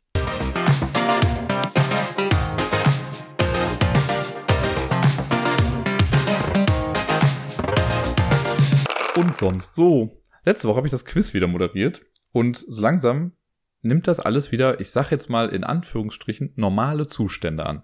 Es war echt so voll schon und also es war bis auf einen Tisch oder gefühlt zwei vielleicht, war alles ausgebucht in diesem Laden. Also zumindest halt in dem Bereich, in dem Quiz gespielt wird. Das Jamesons ist so in zwei Bereiche aufgeteilt. Es gibt den hinteren Bereich, da wo auch die, die Karaoke und so stattfindet und halt eben auch das Quiz. Und vorne nochmal ein Bereich, der eigentlich von den hinteren Events unangetastet bleibt. Aber wow, es war echt richtig voll. Äh, es waren gar nicht, also es waren jetzt nur in Anführungszeichen 34 Teams. Beim letzten Mal, als ich es gemacht habe, waren es 35, aber das wirkte trotzdem nicht so voll. Äh, und jetzt musste man schon so Scherze wieder machen wie, ja, wenn ihr bis halb acht nicht da seid, dann verfällt eure Reservierung. Es gibt halt auch viele, die reservieren und kommen dann erst um zehn vor. Aber dann gibt's auch andere, die halt schon um halb sieben gefühlt da sind und äh, die ja wollen dann vielleicht äh, da mitmachen und können aber nicht, weil alles schon belegt ist. Und wenn die dann aber gehen und die, die reserviert haben, aber nicht kommen, ist ja doof irgendwie. Naja, das äh, wird auf jeden Fall echt spaßig noch im Laufe der nächsten Zeit. Und ich habe dann noch ein bisschen mit den äh, Kellnern und Kellnerinnen gesprochen und die meinten auch so, ja, bei Karaoke ist es jetzt nicht anders. Ich war jetzt auch schon wieder eine Weile nicht mehr da äh, gerade am Wochenende, die Leute müssen jetzt halt nicht mehr an ihren Tischen sitzen bleiben, sondern dürfen halt jetzt auch stehen. Also es können jetzt mehr Leute hinten rein, als an die Tische passen. Und da kommt halt schon wieder so ein bisschen, ich, sag, ich nenne es jetzt mal die Stimmung auf, wie sie früher halt mal war, ne? Weil, also ich bin ja schon lange, lange Jahre gehe ich ja schon ins Jamesons und das hat sich ja echt gemacht. Ganz am Anfang war das ja echt so, bei Karaoke, ja, da saßen halt die meisten Leute und haben halt hier und da mal gesungen, da war das noch so was Kleines. Aber es wurde ja immer populärer gemacht, so dass das eine Party-Location wurde am Wochenende und man stellenweise echt nicht mehr hinten reinkam, weil es eben so voll war. Durch Corona hat das ja so einen krassen Einschnitt irgendwie gehabt, aber jetzt so langsam geht's anscheinend wieder dahin. Mal gucken, wie sich das so entwickelt. Es herrscht da zwar die 2G-Regelung und deswegen muss man hinten auch keine Maske mehr anziehen. Ich muss mich da, also ich habe sie trotzdem immer noch mal an, wenn ich dann da lang gehe, weil ich das noch so in meinem Kopf irgendwie drin habe. Aber ja, spannend, was sich da so alles tut und wie es so langsam doch wieder zurück zur, in Anführungszeichen, Normalität dann geht. Naja. Äh, dann habe ich letzte Woche, letzte Woche Donnerstag was. Also ich war ja wieder gesund. Ich habe letzte Woche gearbeitet. Leider äh, war Miepel dann doch noch ein bisschen schlimmer dran und am, ähm, ich weiß gar nicht mehr wann es war. Ich glaube am Mittwoch äh, meinte Gerda dann schon so, ja, dass es ihr echt nicht so gut geht dann. Also Miepel. Äh, und dann haben wir das so gemacht, dass ich dann am Donnerstag den ganzen Tag zu Hause geblieben bin mit ihr. Und am Freitag ist Gerda dann mit ihr zu Hause geblieben. Also ich habe sie dann abends halt genommen, die hat dann bei mir übernachtet, aber äh, ja, und da haben wir uns dann hier einen kuscheligen Tag gemacht äh, und haben, also keine Ahnung, wer Leo den Lastwagen noch nicht kennt, guckt's euch mal an. Damit verbringe ich gerade viel Zeit. Ist nicht so, dass wir den ganzen Tag jetzt irgendwelche Videos gucken würden. Wir haben auch so dann viel gespielt. Ich habe ja neulich einmal, habe ich, hab ich letzte Woche erzählt, ne, diesen Arztkoffer da gekauft. Der ist immer noch voll up and coming. Äh, und generell finden wir schon immer ganz coole Beschäftigungen so für uns. Aber ja, es will einfach nicht so wirklich weggehen mit diesem Husten. Und Gerda war dann am Freitag auch mit ihr noch bei der Kinderärztin, ähm, was auch wieder kein besonders guter Besuch war. Ja, und jetzt hat sie es vorauskommen, dass sie wohl doch eine Bronchitis dann irgendwie hat und muss jetzt stärkeren Hustensaft nehmen und die Nase läuft auch noch immer. Und es gab auch eine Nacht, wo Fieber noch mit äh, gespielt hat. Ah, die arme Kleine, irgendwie will es nicht besser werden gerade. Und es ist, also, ich will sie auch nicht nur immer zu Hause lassen, also ein bisschen frische Luft tut ja auch mal irgendwie gut. Jetzt hatten wir aber eigentlich überlegt, dass ich äh, morgen, also am Dienstag, mit meiner Schwester und mit Miepel und mit meiner Nichte dann irgendwie in den Märchenwald hier in der Nähe fahre. Äh, da es jetzt aber morgen auch regnen soll, haben wir dann noch gesagt, nee, dann besser nicht, weil sonst wird die Kleine halt nie gesund. Naja, mal schauen. Aber jetzt ist äh, echt interessant, weil jetzt, äh, ich habe ja Ferien und äh, jetzt von, also die Pik Dame ist jetzt auch nicht da und da ich jetzt dann die Woche auch nichts großartig vorhabe, habe ich jetzt einfach dann beschlossen, so, dann mache ich jetzt halt mal echt viel mit Miepel. Also ich habe sie heute äh, abgeholt von der Tagesmutter, also mache ich ja eh jeden Tag. Und montags, alle zwei Wochen schläft sie ohnehin bei mir, wenn ich nicht gerade beim Quiz bin. Aber morgen gebe ich sie halt gar nicht erst zur Tagesmutter. Morgen bleibt die einfach hier, damit wir den ganzen Tag was zusammen machen können. Dann bleibt sie von Dienstag auf Mittwoch auch nochmal mit bei mir. Am Mittwoch werde ich dann mal gucken. Also, wenn sie das Ganze gut verkraftet, in Anführungszeichen, vielleicht mache ich dann am Mittwoch auch noch was den ganzen Tag mit ihr. Wobei es dann doch noch ein paar Sachen gibt, die ich auch noch irgendwie äh, erledigen müsste, noch vor dem Wochenende. Also da mal schauen. Und von Mittwoch auf Donnerstag pennt sie aber auch bei mir. Das heißt, ich habe jetzt die nächsten Tage erstmal sehr, sehr viel Miepelzeit, was ich sehr, sehr schön finde. Äh, alleine heute war das schon wieder sehr lustig, weil wir hier auch ein bisschen Quatsch haben und ach, allein so blöde Spiele wie mit Papa versteckt sich und sie weiß ganz genau, wo ich bin, aber sie kommt dann so langsam zu mir und fragt dann auf ihre Art und Weise, hä, wo ist Papa? Äh, das kann sie noch so nicht sagen, aber ich weiß, was das heißt, wenn sie ihre Geräusche da macht. Und dann lacht sie sich echt scheppig, wenn ich da äh, dann irgendwie auftauche und sage, oh nein, du hast mich gefunden. Ja, gut, nach, dem, nach der dritten Stunde wird's dann auch ein bisschen anstrengend, aber trotzdem ist es einfach sehr, sehr süß hier. Und äh, ich bin, ich freue mich sehr auf die nächsten Tage mit Miepel. Genau. Mir ist letzte Woche nur ein kleiner Fail passiert. Ähm, Das war dann an dem Freitag, wo sie dann hier war. Wir haben ja Freitag immer Badetag eigentlich. Und da sie bei mir geschlafen hat, habe ich sie dann hier alleine gebadet. Und das war soweit auch in Ordnung. Jetzt wissen wir, dass, also ihr habt das ja mitbekommen, das ist ja auch immer noch alles nicht fertig. Meine Wanne ist ja auch immer noch kaputt, aber mittlerweile zahle ich normale Miete, deswegen denke ich mir auch so, ja, dann benutze ich die Wanne aber auch normal. Wenn es wieder unter mir tropft in der Wohnung, soll es nicht meine Schuld sein. Äh, weil repariert wurde das ja halt immer noch nicht und es steht auch noch nicht aus, wann das mal irgendwie passieren sollte. Naja, man kann die Wanne aber trotzdem ja ein bisschen füllen, irgendwie bis zu so einem gewissen Grad. Ne? Und das habe ich dann gemacht. Ich habe es auch schon vor zwei Wochen, glaube ich, schon mal gemacht und habe Bibel dann drin gebadet. Das hat auch wunderbar funktioniert.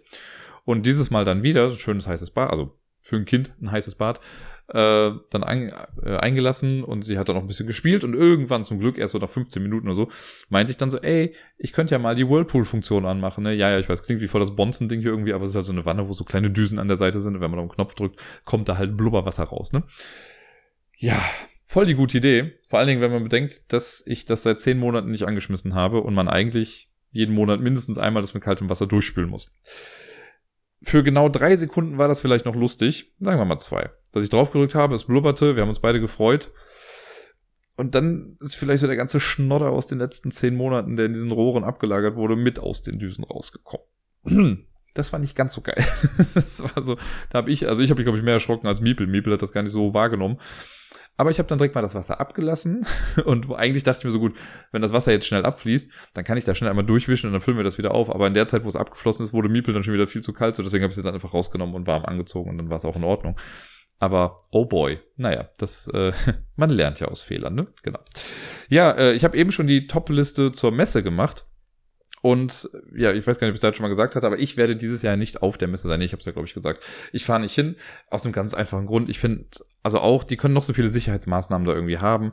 Ich glaube, also ich fühle mich gerade noch nicht wohl mit so einer Großveranstaltung. Das ist vielleicht einfach das. Ne? Also es kann perfekt sein und wahrscheinlich werden viele dann auch sagen, jo, es ist super gelaufen. Dann freue ich mich für diese Leute, aber ich für mich kann es gerade einfach noch nicht so ganz mit mir vereinbaren, dass ich dann da hingehe. Da warte ich lieber noch ein Jahr ab, bis dieses ganze Pandemie-Ding so ein bisschen abgeflacht ist und dann kann ich nächstes Jahr mit gutem Gewissen dann da hingehen. Dass es jetzt dieses Jahr nichts wird, ist okay. Von meinen Freunden ist sowieso eigentlich kaum jemand da. Ich glaube hier Lawrence aus, aus H-Town, der äh, ist, glaube ich, an einem Tag vielleicht mal da, aber sonst, äh, ja, jetzt, ja, aus meinen Spielegruppen, sage ich mal, ist ja jetzt keiner irgendwie da und deswegen tut's auch nicht ganz so weh. Äh, zumal wir halt dann so noch einen kleinen Spieleabend dann während der Zeit machen, wenn die Messe ist.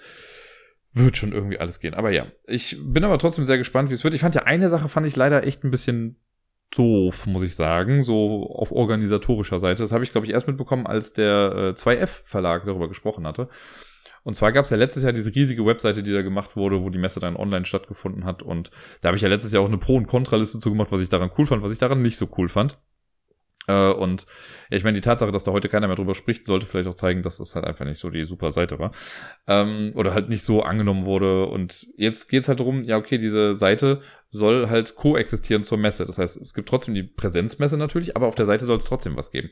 Und jetzt dachte ich naiverweise, na gut, wenn jetzt irgendwie Verlag XY sagt, nö, wir möchten nicht zur Messe, weil uns das so unsicher ist oder so, oder wir können nicht oder was weiß ich nicht, was aus irgendeinem Grund auch immer, dass man dann immerhin auf der Seite, die das Online-Angebot machen kann, aber das geht nicht. Nur Leute, die ohnehin schon auf der, also Verlage, die auf der Messe sind, dürfen auch auf diese Webseite.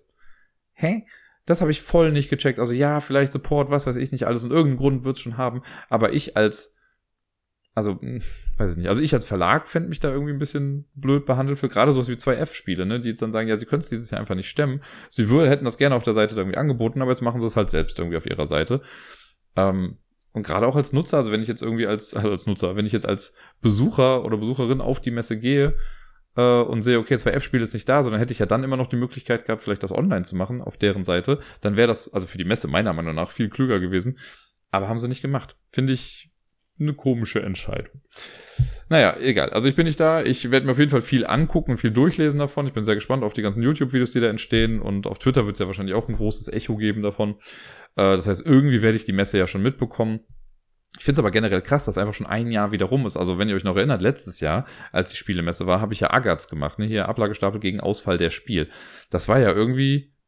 Also das kommt mir im Leben noch nicht vor, wie dass da ein Jahr vergangen ist. So gefühlt würde ich sagen, das war vor drei Monaten. Aber fuck it, ey, das ist schon ein Jahr lang her, dass ich, für die, die es nicht mitbekommen haben, ich habe letztes Jahr, als die Messe ausgefallen ist, habe ich einfach jeden Tag, jeden Abend, als die Messe war, ich glaube von Mittwoch bis Sonntagabend, habe ich jeden Abend gestreamt bei Twitch zum Thema Brettspiele. Wir haben im Tabletop Simulator halt Brettspiele dann gespielt. Das fand ich echt ganz cool. Das hat super viel Spaß gemacht. Da ist echt viel zusammengekommen. Und ja, das ist jetzt schon ein Jahr lang her. Krass. Also ich meine, abgesehen davon, dass ich ohnehin nicht mehr so bei Twitch bin, äh, finde ich krass, wie sich das so seit dem, seit der Zeit so wieder geändert hat alles. Naja. Äh, ja, dann habe ich ja eben auch schon gesagt, dass ich jetzt Ferien habe. Ne? Diese Woche mache ich jetzt mal nix. Und, äh, also das heißt nix, also, ne? ich mache halt mit Miepel ein bisschen was, aber ich habe nicht großartig was vorgenommen. Dann am Wochenende ist ein Spielabend beim äh, guten Deni. Da werden wir dann hingehen und ein bisschen was spielen. Ist fast schon ein bisschen lustig, weil es ist Denis Spieleabend, aber gefühlt alle Gäste, die kommen, habe ich eingeladen. Oder bringe ich halt mit. Äh, aber es wird trotzdem bestimmt sehr cool und ich bin mal sehr gespannt, was wir da so alles spielen werden. Und dann am dann ist es immer so, dass von Sonntag auf Montag pennt Miepel auch nochmal bei mir. Da muss ich am Montag noch das Quiz moderieren. Ich muss am Montag aber auch schon packen, weil ich dann ja am Dienstagmorgen schon mit der Pik Dame nach Hamburg düse. Ich habe es ja schon angekündigt und äh, ey, vielen lieben Dank. Viele Leute haben schon auch Sachen geschrieben, was man noch in Hamburg so alles machen kann. Ein paar Sachen, bei denen auch Ham also selbst Hamburger gesagt haben, ja, wusste ich gar nicht, dass es das da gibt. Und wir haben jetzt noch kein großes Programm, also wir haben jetzt schon einen Tisch gebucht im Würfel und Zucker. Da äh, treffe ich mich da mit ein paar Leuten, oder treffen wir uns mit ein paar Leuten. Ähm, und ansonsten haben wir noch gar nichts fest gebucht. Es gibt eine Sache, die wurde mir auf Twitter äh, gesagt von äh, jemandem. Sorry, ich habe den Namen gerade nicht parat. Ähm, und das äh, ist wohl so eine Art ich nenne es jetzt auch mal Exit Game, Escape Room Spiel, äh, aber das spielt man draußen in Hamburg. Also es ist auf Hamburg zugeschnitten, auf den Stadtpark oder so da. Ähm, das kann man sich im Würfel und Zucker nämlich dann holen, glaube ich, für einen Zehner. Und das nimmt man dann dahin mit und dann hat man zwei, drei Stunden oder vier, je nachdem, wie lange man braucht, äh, muss man dann durch diesen Park gehen. Da gibt es so eine Map und immer an bestimmten Sachen äh, werden dann Rätsel gestellt. Da muss man bestimmte Zahlen rausfinden, die leiten einen dann weiter und irgendwie versucht man dann da durchzukommen sowas in der Art wünsche ich mir ja voll für Köln und zwar auf eine coole Art und Weise. Ich habe da, es gibt halt in Köln so ein paar markante Stellen, die sich einfach perfekt eignen für Rätsel. Und also ich habe drei, vier Rätsel habe ich schon im Kopf. Ich habe mir gesagt, wenn ich zehn zusammen habe, dann mache ich selbst. Naja, und das gibt's halt jetzt in Hamburg, in dem Stadtpark. Und das würde ich ganz gerne machen. Mal gucken, wie das Wetter natürlich so wird. Wenn es jetzt super kalt oder regnerisch ist, dann ist es nicht so geil draußen irgendwie so zu sein die ganze Zeit. Aber mal gucken. Ansonsten habe ich noch bei mir auf der Agenda stehen, dass ich äh, Street Art mäßig noch ein bisschen rumwandern möchte. Da bin ich ja sehr hinterher, immer da so Sachen zu gucken. Und von meinen Kölner LieblingskünstlerInnen gibt's da halt auch Sachen in Hamburg, weil die da auch immer mal wieder zugange sind. Deswegen würde es bestimmt nicht langweilig werden. Und dann am Samstag geht's dann schon wieder zurück. Die Big Dame macht dann noch einen kurzen Abstecher in ihre Heimat und wird dann äh, nachrücken nach Köln. Und dann sind die Ferien auch schon wieder vorbei. Aber dann ist auch eigentlich gar nicht mehr so lange, bis dann schon wieder die Weihnachtsferien sind. Wobei ich da festgestellt habe, dass die Weihnachtsferien wirklich erst am 24. anfangen dieses Jahr. Das äh, ist relativ spät. Das ist ein Freitag. Das heißt, bis zum Donnerstag ist Schule. Und dann ist Freitag Weihnachten. Allerdings sind danach dann auch wirklich komplett zwei Wochen lang frei. Die hätten ja auch so Scherze machen können wie ja, an dem Freitag in der zweiten oder in der ersten Januarwoche müsst ihr dann aber auch schon wieder arbeiten, äh, also in die Schule gehen. Naja. Ähm, dann äh, nur noch zwei Kleinigkeiten. Die äh, Pik Dame mag Filme sehr gerne, hat aber noch nie Jurassic Park gesehen. Das haben wir dann, nachdem wir jetzt ja auch Dinosaur World und so gespielt haben, äh, haben wir das gestern Abend dann mal nachgeholt. Und auch ich habe, glaube ich, seit Ewigkeiten, also ich weiß nicht, wann es das letzte Mal war, dass ich Jurassic Park gesehen habe. Lass es mal gut und gerne 15 Jahre sein, wenn nicht sogar mehr. Also es ist wirklich lange her, dass ich den gesehen habe. Und gerade die Anfangsszenen hatte ich so krass nicht mehr in Erinnerung. Also ich, ich dachte eigentlich, der Film fängt komplett anders an. Und so wie er angefangen hat, dachte ich mir, gucken wir gerade den richtigen Film. Ich war mir nicht sicher, weil Pick Dame konnte es mir ja nicht sagen. Sie kannte es ja auch noch nicht. Äh, es hat dann irgendwann seinen richtigen Weg genommen. Aber yo, das war äh, spannend. Und ey, auch nach all der Zeit dieser Film ist auch heute noch echt gut. Ne? Also gerade so was Animationssachen und so angeht, gut, wir haben jetzt auch noch das 4K Ultra HD Remaster Popcorn-Kino-Versionsgedöns geguckt. Ähm, aber also stellenweise gibt es heute Sachen, die rauskommen, die schlechter animiert sind als das, was damals gemacht wurde. Also richtig, richtig toller Film. Kann ich Leuten empfehlen, die Jurassic Park noch nicht gesehen haben. Und ansonsten habe ich dann noch am Wochenende Squid Game endlich mal zu Ende geguckt. Das ist ja die Serie, die auf Netflix gerade so einen kleinen Hype erlebt hat. Ähm, Squid Game ist ein bisschen, keine Ahnung, ein bisschen Battle Royale für Erwachsene mit Kinderspielen, so könnte man es vielleicht beschreiben. Eine koreanische, ich glaube, es ist eine koreanische, ja doch, genau, äh, aus Südkorea ist es eine Serie, die wohl schon echt lange eigentlich in the making war. So der Autor hat das vor Jahren schon mal irgendwie versucht äh, rauszubringen oder so und es wurde nie gemacht. Und jetzt hat sich halt erst Netflix dann irgendwann mal dazu erbarmt und gesagt, ja komm, wir machen es halt. Und es wurde zu einem ganz relativ guten Erfolg, würde ich sagen. Äh, ich fand's ganz gut. Ich habe das in zwei Sessions komplett durchgebinged. Also ich habe die ersten vier Folgen, glaube ich, am Stück geguckt. Oder die ersten viereinhalb waren es, glaube ich. Und dann die zweiten viereinhalb sind neun Folgen, meine ich insgesamt. Die habe ich dann jetzt am Wochenende einmal durchgeguckt. Und äh, jo, das war Äh, ganz cool. Also ich fand es echt spannend, stellenweise ein bisschen vorhersehbar, ja. Aber trotzdem finde ich die Idee einfach sehr, sehr cool und ich mochte das generelle Setting dieser Serie dann doch sehr gerne. Und was soll ich sagen, Leute? Das soll es gewesen sein. Mehr habe ich, glaube ich, nicht mehr zu erzählen heute. Ich werde jetzt äh, noch das Outro aufnehmen, dann will ich das Ganze hochladen, damit das Ganze am Montag auch noch rauskommt. Ich weiß, ich bin heute ein bisschen später dran als sonst, aber macht ja nichts. Montag ist Montag, egal wann es passiert, dann müsst ihr heute halt ein bisschen, oder musstet ihr heute ein bisschen warten. Am Discord wurde schon sich beschwert, dass es zu lange dauert oder warum noch keine Folge da ist. Fudel kommt ganz ruhig. Ich wünsche euch allen eine wunderschöne Woche. Für die Leute, die auf die Messe gehen, ich wünsche euch viel Spaß. Ich hoffe, ihr kommt gesund wieder. Also ich will gar nicht sagen, dass ihr auf jeden Fall krank werdet, sondern ich hoffe einfach, dass alles gut läuft äh, und dass alle mit einem guten Gefühl hingehen und auch wieder zurückkommen können. Ich hoffe, ihr werdet viele Spiele irgendwie sehen und ja, ich freue mich, wie gesagt, schon auf die Berichterstattung davon und werde mir dann im Nachhinein ein Bild über die ganze Sache machen können. Bleibt sonst gesund, spielt viel und bis dann.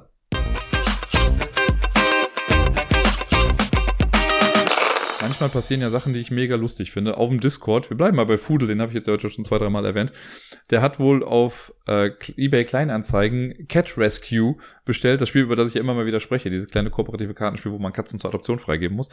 Und anscheinend war die Person, die das angeboten hat, äh, kennt wohl auch den Ablagestapel und hat Fudel anhand seiner E-Mail-Adresse identifizieren können, als der Fudel der Nummer ist und meinte dann so, ja, äh, und dir als Ablagestapel-Fan gebe ich da noch zwei, drei Promos irgendwie mit dazu. Finde ich mega lustig. Also wer auch immer du bist, coole Aktion, danke fürs Zuhören, mach weiter so.